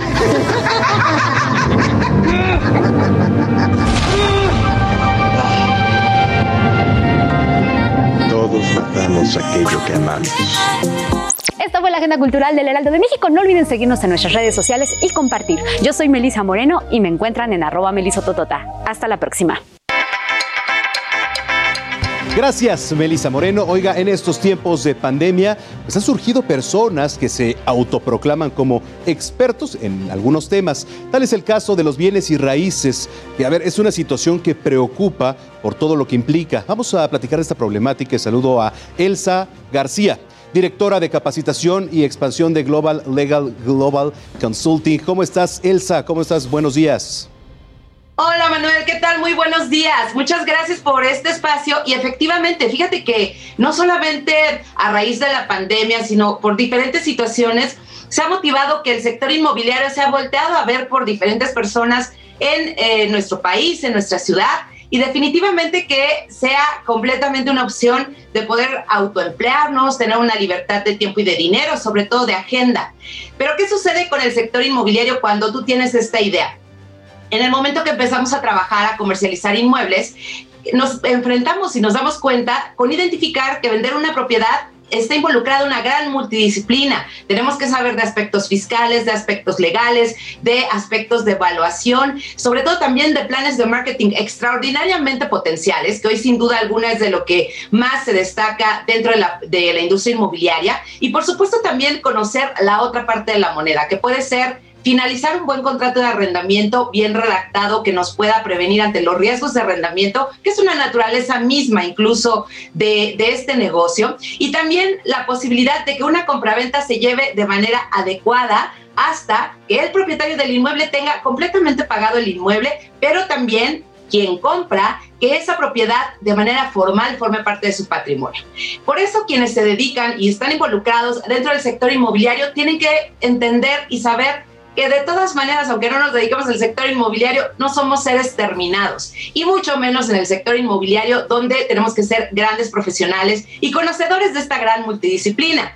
Y por ello tenemos que capacitarnos todo el tiempo. Esta capacitación que va a ser de introducción, esta capacitación que será de desarrollo, pero sobre todo la de actualización. Aquel que se dedica al sector inmobiliario a comercializar inmuebles, ya sea en venta o en renta, o en los diferentes brazos que puede tener esta noble actividad dentro de la industria inmobiliaria, tiene que ser con alguien, con un experto, y de ahí surge eh, quienes se dedican al sector inmobiliario, el intermediario, el asesor inmobiliario, aquel que se puede considerar como un experto en la comercialización de bienes inmuebles. Contactará a dos personas, alguien que quiere vender, alguien que quiere comprar, y debe de ser una extraordinaria experiencia de negocios y totalmente profesional. De ahí que quien se dedica a ello, el asesor o el profesional inmobiliario, debe de conocer y capacitarse siempre en esta gran multidisciplina. Y fíjate que hay espacios espectaculares contra, eh, totalmente diseñados para ello en todo el país que nos va a permitir que esto suceda, que se reúnan estos expertos en esta gran multidisciplina y entonces podernos actualizar, sobre todo como bien refieres después de COVID, que hoy ha cambiado las herramientas, ha cambiado la manera de ver el negocio, ha cambiado todo aquello que necesitamos tener presente para verdaderamente vender lo que vende un inmobiliario, que es asesoría.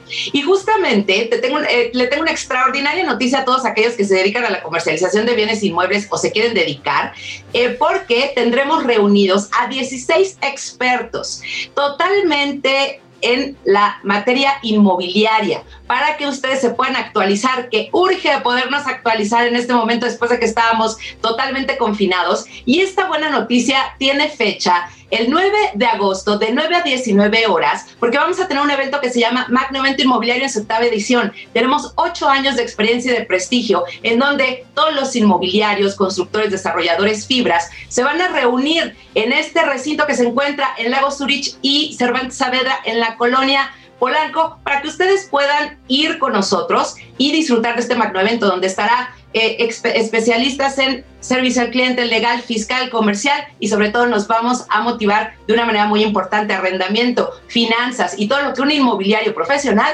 necesita saber, querido Manuel. Te esperamos, ojalá te veamos ahí también. Muy bien, bueno, pues muchísimas gracias. Gracias, Elsa, te mando un saludo y gracias por estar aquí en Heraldo Televisión. Muchas gracias. Síganos en www.magnoventinmobiliario.com. Muchísimas gracias. Bueno, a ver, eh, en nuestro país el chocolate es tan antiguo, pues sí, como sus raíces. Además es la fuente de inspiración, de trabajo para miles de personas, donde algo tan sencillo como un grano de cacao, pues pueda detonar además la creatividad, pues para generar una gran variedad de productos. Mire, Le voy a dar un dato, tan solo en los últimos 10 años se han producido alrededor de 27 mil toneladas anuales de cacao en promedio. Y para 2021, el INEGI reportaba aproximadamente 57 mil personas formando parte de la industria del chocolate y también la confitería. El chocolate es un ingrediente que ha conquistado a millones de personas alrededor del mundo. Al pasar los años, se ha colocado como un ingrediente fundamental para la gastronomía que llega a aportar nutrientes a nuestro organismo. Este alimento lo encontramos en diferentes formas, tamaños y colores. Pero el más saludable es el que está hecho 100% de cacao, el que tiene menos azúcar y por supuesto el que es más amargo, ya que es más puro y tiene propiedades antioxidantes que puede beneficiar al cuerpo humano a alentar el envejecimiento celular. Los cuatro países principales responsables de la producción de chocolate son Estados Unidos, Alemania, Suiza y Bélgica. Curiosamente, ninguno de esos países son principales fuentes de cacao y ninguno de los principales países productores de cacao son los principales centros de fabricación de chocolate. Tan solo en el año 2020, México ocupó a nivel mundial el lugar 14 en producción de cacao, detrás de Costa de Marfil, Ghana y Ecuador, que ocuparon los primeros lugares.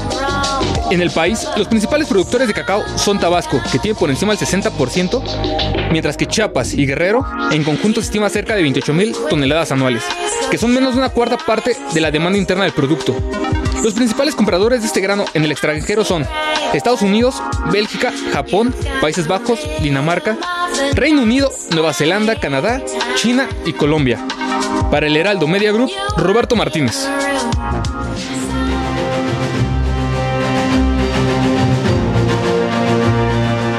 Bueno, ¿por qué le platicaba todo esto? Me da mucho gusto saludar aquí en el estudio a Enrique Cervantes, director del Bonito Tianguis, quien además ya tenía rato sin verte, mi querido Nos- Quique. nos veíamos, querido. Oye, ¿qué nos traes? A ver, platícanos. Pues mira, lo que te- lo, como decía la cápsula, el cacao es, es, es- México es centro de origen del cacao. Eso quiere decir que por las variedades que tenemos aquí se asume que gran parte de la planta se do- domesticó aquí. Y la domesticación, o sea, el hecho de que alguien descubriera que las semillas que vienen dentro de esto, que es el cacao, así estas semillas, ¿no? Ajá. Las pudiéramos eh, moler y hacer una pasta para hacer un chocolate, viene del soconusco. Entonces, eh, Ecuador es, el- es donde, na- donde, se donde sale la- el fruto. La planta se trae, las semillas se traen y en México se domestica, se hace, se hace como una producción grande y aquí es donde se empieza a hacer esto. Las barras de chocolate como tal, porque el chocolate era una bebida ceremonial que se tomaba eh, con achiote, con chile, eh, como para refrescar y además porque es energética. Y luego se va a Europa con, con la llegada de, de los españoles, se le pone leche y se empieza a transformar en lo que conocemos eh, como chocolate. Chocolate quiere decir bebida oscura. Atl es el prefijo de agua, entonces choco quiere decir bebida oscura. Y entonces de ahí viene la idea de que esto se podía comer. Y, de ahí- y, eh, lo que estamos haciendo nosotros es un festival que se llama Selvas de México, porque México es uno de los países más megadiversos del, del mundo. Y muchos, muchas cosas como es el cacao, el café, el chocolate, la miel, la vainilla, se producen en los climas cálidos. Entonces es un festival que no solo habla de cacao, sino que habla de café agroecológico, de, ca- de ca- de cacao agroecológico, de miel, de palma, el chicle. El- México también es centro de origen del chicle. El ¿Del chicle, chicle? el chicle México lo inventó. Ándale. Sí, los mayas. La vainilla es de la, de la cultura de, lo- de Papantla, de la cultura del Totonacapan, es de México. Entonces imagínate nada más los regalos que le hemos dado al mundo. Cacao, vainilla y chicle. Esas tres cosas y que, eh, bueno, y obviamente maíz, chile y otras cosas. Sí, sí, sí. Pero nada más, imagínate, el sí que sería del mundo sin el cacao y sin la vainilla. Entonces, este festival es como un homenaje presencial y en vivo a todas las culturas que han llegado para que nosotros tengamos una vainilla y te traje aquí a probar chocolate que sí es chocolate, no manteca de cacao. Es que hay diferencia. Vamos por partes, tenemos tiempo. Explícanos cómo Mira, está el Tú sacas este fruto, ¿no? Lo partes a la mitad y sacas las semillas. Estas semillas se pelan y se, va- se van a hacer como le llaman los nips de cacao, trocitos de cacao. A ver si se está viendo por acá. Miren, ahí está. Estas son las semillas. Las semillas. Esto se parte así. Ajá. Bueno, no lo puedo partir. Y de ahí se hace una pasta. Yo a esa pasta le puedo poner muchísima manteca vegetal, muchísima azúcar y te digo que es chocolate. Le puedo poner manteca vegetal, le puedo poner manteca de cacao. Pero este, por ejemplo, pruébalo, este.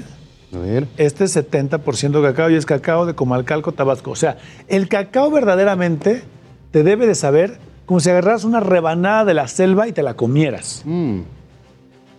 Oye, es amargo. Es amargo. Se le pone ¿Algunos extras? Tiene un poco de azúcar. Azúcar, ¿no? Tiene manteca y azúcar. Cuando alguien te dice que tiene un chocolate al 70%, quiere decir que el 70% de esta barrita es puro cacao y lo demás o es manteca de cacao o azúcar. Ok.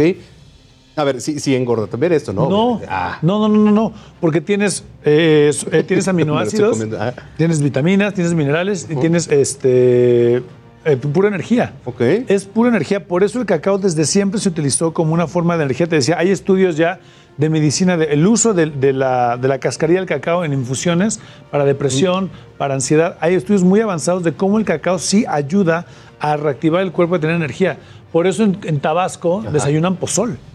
Sí. El pozol, que es esta bebida de maíz con cacao y Claro. tiene energía. Igual lo mismo en, en- en Yucatán, lo mismo en Campeche. Quiero describirle a la gente que nos está escuchando en radio también, porque estamos en el 98.5 de FM, pues cómo se siente. Es una textura que a diferencia de chocolates, por ejemplo, pues comerciales. Comerciales, Los que compras se sienten pues grasosos de alguna manera. Sí, porque eso te dejan la. Puede tener manteca vegetal o manteca de cacao en la, en la boca. Tú después de que te comes un buen chocolate, ya no quieres más. Es más, ya no estoy deprimido. Mira, ya. No, Ya no. pero te lo comes uno y yo te digo, ¿quieres, ¿te puedes acabar estas barras? No. Porque el sabor es tan amargo que dices, hasta ahí. Y así es como se toma el chocolate. Es un cuadrito para dar energía y listo. Ahora, prueba esta pasita con chocolate. Ay, Dios. Estas son pasas con chocolate. Pasas con chocolate. ¿no? Son más pequeñas para los que nos escuchan ahí en radio. Estas son un poquito más pequeñas. Vamos a subir las fotos, de hecho, en redes sociales. La textura es dura también. Es dura. Ajá. Y este es al 30% de cacao. 30% de 30% de cacao. Con pasa adentro. Con pasa adentro. Pero si te fijas, la sensación no te deja como tanta grasa Mm. Me en la boca. más, ¿eh? Es Digo, diferente. Es diferente, está un poquito más dulce. La pasa le pone mm, un toquecito especial. Que no a todos les gusta la pasa, ¿eh? No, yo sé, tenemos también almendras y este es con chile. Con chile. Sí. A ver, ya se están apuntando Así, aquí. así los es como se comía el chocolate normalmente. Así, normal, como Así, se comía con chile, con achiote, en bebida. Esta también es de Tabasco. Tú vas a Tabasco y está lleno de cacautales, lleno de cacautales. Es, una, es una ruta que deberíamos ir todos en este país, llegar a Villahermosa y ir a conocer las haciendas cacauteras. Pero no pica. No, no, no, no, pica. No, no, no. O sea, porque tú te imaginas, bueno, chocolate con chile, pues a lo mejor no va a picar, ¿no? No, no, no, no pica. Y eso es lo que, lo que tratamos en este festival, es decir, a ver, Europa siempre presume que tiene el mejor chocolate, pero desde México viene la materia prima. Claro. México tiene un gran, gran chocolate. Este chocolate que el primero que te di es premiado, tiene medalla de, eh, medalla de plata en el Salón Mundial del Chocolate. Tenemos muchos chocolates premiados, tenemos haciendas cacauteras con más de 60 años de producir chocolate. Entonces, las selvas del país producen, ahí te va, la producción de papaya, la producción de mango, que es enorme. Sí. México es pro- el mango. La producción de vainilla, la producción de sal, de palma, de chicle, de cacao y de café. Entonces, los proyectos que van a venir a esta feria de Selvas de México, que es la próxima semana aquí en la colonia Roma, son productos bien pequeñitos de productores agroforestales que están diciendo cómo logramos producir alimento sin necesidad de deteriorar la selva. Bueno, sí se, sí se siente un poquito, Ya, o sea, de este es repente el sí chile se siente. amachito, Ok, que sí. es el típico de, de- de Tabasco, ahí está. Entonces, mira, ahora prueba el de canela para que se te quite. ¿Cuál es el de canela? El de canela es este. ¿Esto? Este es de Soconusco. Dios mío. ¿De dónde estoy acá? A ver. Eso no engorda. El que engorda soy yo. No, no, no, no, no. Lo que engorda son los chocolates comerciales que tienen menos, de, menos del 70% de cacao, que es Mm. mucha azúcar. Está bueno el de canela. Este es canela. La canela, ¿es un- ¿tú sabes lo que es la canela? La canela es un árbol que se le quita la corteza y eso se hornea y se saca la canela. Es una corteza lo que nos comemos. Entonces México produce canela. La pimienta gorda, la pimienta bolita, es, es, eh, es endémico de México. Somos productores de eso y es un, es un ingrediente que nosotros inventamos. Ok. O sea que es de aquí el árbol, pues. Sí, sí, sí. Entonces, la- hay productores de pimienta, hay productores de cardamomo, productores de todo lo que se produce en los climas cálidos, de miel, de miel. ¿Es cardamomo o cardamomo? Cardamomo. Cardamomo. Ese sí es introducido, pero por el clima se adaptó. Y productores de nuez de la India. La nuez de la India eh, también se produce en toda la zona de Tapachula y también va a haber productores de todo eso. ¿En, en qué zona del país, por ejemplo, se produce el mejor chocolate? Mira, yo te diría, ahorita que acabo de terminar de grabar una serie sobre el cacao, que el mejor chocolate como tal no existe. Porque una señora que muele en su metate el cacao de su finca contra una fábrica con las mejores máquinas del método de producción, pues ¿cómo vamos a poder decir cuál es el mejor? Yo creo que lo que sí podemos decidir es qué sí es chocolate y qué no es chocolate. No, o sea, qué es una golosina cuando tiene que lleno de azúcar y de manteca de, ca- de cacao y cuando es un alimento. Esto es un alimento. Oye, esos corazoncitos, a ver de qué son, ¿eh? son de, pues, pruébalos, es de chocolate y ese es de Oaxaca. Alrededor de Bahías de Huatulco está lleno de cacautales. Ese es de naranja. Este es de naranja. Este es de naranja. Para los que nos están escuchando, Pura sabe de naranja. naranja. Y está bueno, ¿eh? Entonces ahorita probaste cacao de Tabasco, cacao de Chiapas y cacao de Oaxaca. Ok.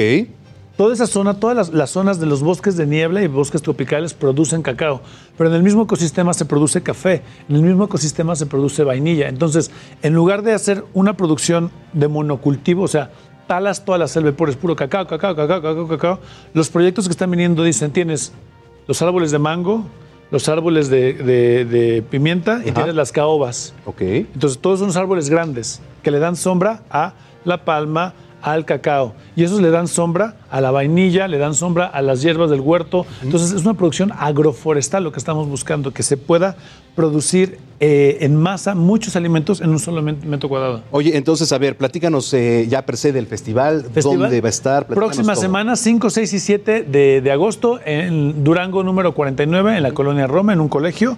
Eh, toda la información la pueden buscar en arroba bonito tianguis, en todas nuestras redes. Y el viernes, el viernes 5, que ahorita están los niños de vacaciones, es un día especial para niños porque va a haber una, una persona que se disfraza de abeja y les dice a los niños cuál es la importancia de las abejas, no la abeja que conocemos, sino las abejas silvestres, las que nunca, las que no, no salen. ¿Evento relacionado con qué? ¿Con miel? Sí, con miel, porque como, es, como en las selvas hay muchas abejas, porque todo esto que te platico de la vainilla, de la papaya, de todo eso, depende de las abejas que polinizan Las flores para que haya frutos. Entonces, la importancia de rescatar las abejas, va a haber show infantil para niños, los niños van a poder aprender a hacer cómo hacer chocolate metate y tenemos 90 productores, 6 conciertos, 10 conferencias, una presentación del libro sobre el arroz de Morelos. Entonces, es un evento bastante completo, es un festival como tal de las selvas del país para que la gente conozca lo que su país produce. Somos uno de los 10 países más megadiversos. Le hemos regalado al mundo más de 30 ingredientes, de los cuales tres principalmente, cacao, vainilla y chicle, son de aquí, de México. Ahí está, el bonito tianguis. El bonito tianguis, el Las, bonito tianguis. las redes sociales y la página nuevamente. Arroba el bonito tianguis en Facebook y en Instagram, ahí nos pueden encontrar, vean la información. La entrada cuesta 20 pesos, está bastante accesible. Y entonces pueden ir a probar lo que tú acabas de probar aquí y comprarle al productor directo. Directamente. Hay invitados de Ecuador, por ejemplo, creo que van a... Ecuador nos manda chocolate. No, no va a venir el director, pero nos manda chocolate. manda Y Ecuador sí es el principal productor de América Latina. Correcto. Y tiene grandes, grandes chocolates. Oye, Enrique, qué gusto haberte tenido aquí en Gracias. Heraldo Televisión. Que no sea la última vez, porque además hacen varias cosas ahí en el bonito tianguis. Luego viene la feria del maíz y luego viene la feria del pan de muerto. Ya, invitadísimo. ¿Eh? Bueno, querido, muchas gracias. Gracias. y gracias al Heraldo por el espacio y lo esperamos la próxima semana. Arroba Bonito Tianguis en todas las redes. Les va. Oigan, eh, bueno, pues muchísimas gracias, Enrique Cervantes. Vamos con el desresumen a cargo de mi querido Abraham Arreola. Adelante. La semana siempre tiene información importante, pero estos minutos te voy a platicar de todo lo contrario. Yo soy Abraham Arriola y ya comienza el Desresumen Informativo. En Egipto prohibieron una batalla campal convocada para el 13 de agosto con el fin de determinar quién es el verdadero Batman. También cuatro de los organizadores fueron detenidos en ese territorio porque están prohibidas las manifestaciones y las autoridades tienden a evitar grandes congregaciones de personas.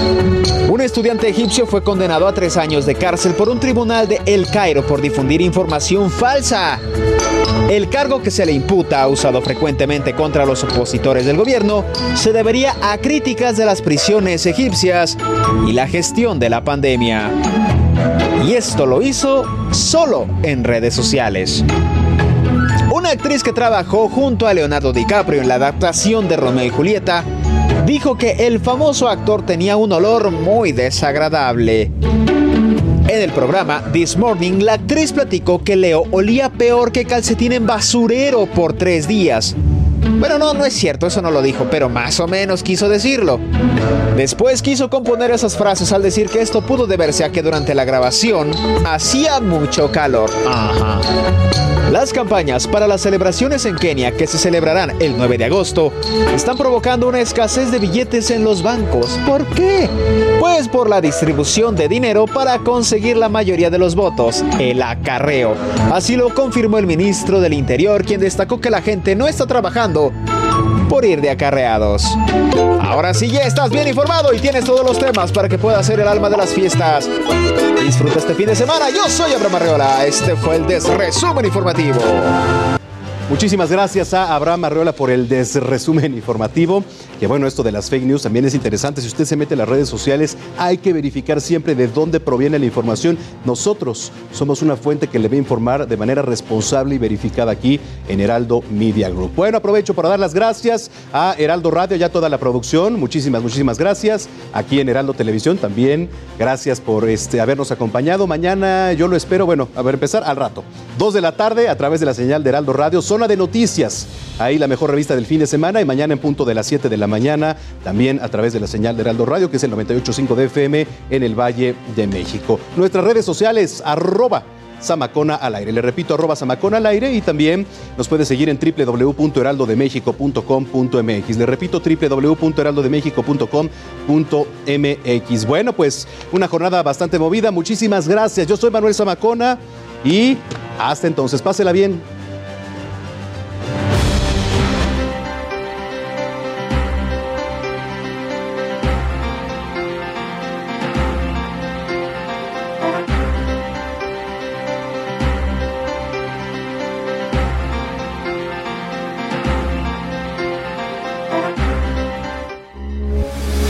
Radio 98.5 FM, una estación de Heraldo Media Group. Transmitiendo desde Avenida Insurgente Sur 1271, Torre Carrachi, con 100.000 watts de potencia radiada. Heraldo Radio, la H que sí suena y ahora también se escucha. Even on a budget, quality is non-negotiable. That's why Quince is the place to score high-end essentials at 50 to 80% less than similar brands. Get your hands on buttery soft cashmere sweaters from just 60 bucks, Italian leather jackets, and so much more. And the best part about Quince, they exclusively partner with factories committed to safe, ethical, and responsible manufacturing. Elevate your style without the elevated price tag with Quince. Go to quince.com slash upgrade for free shipping and 365-day returns.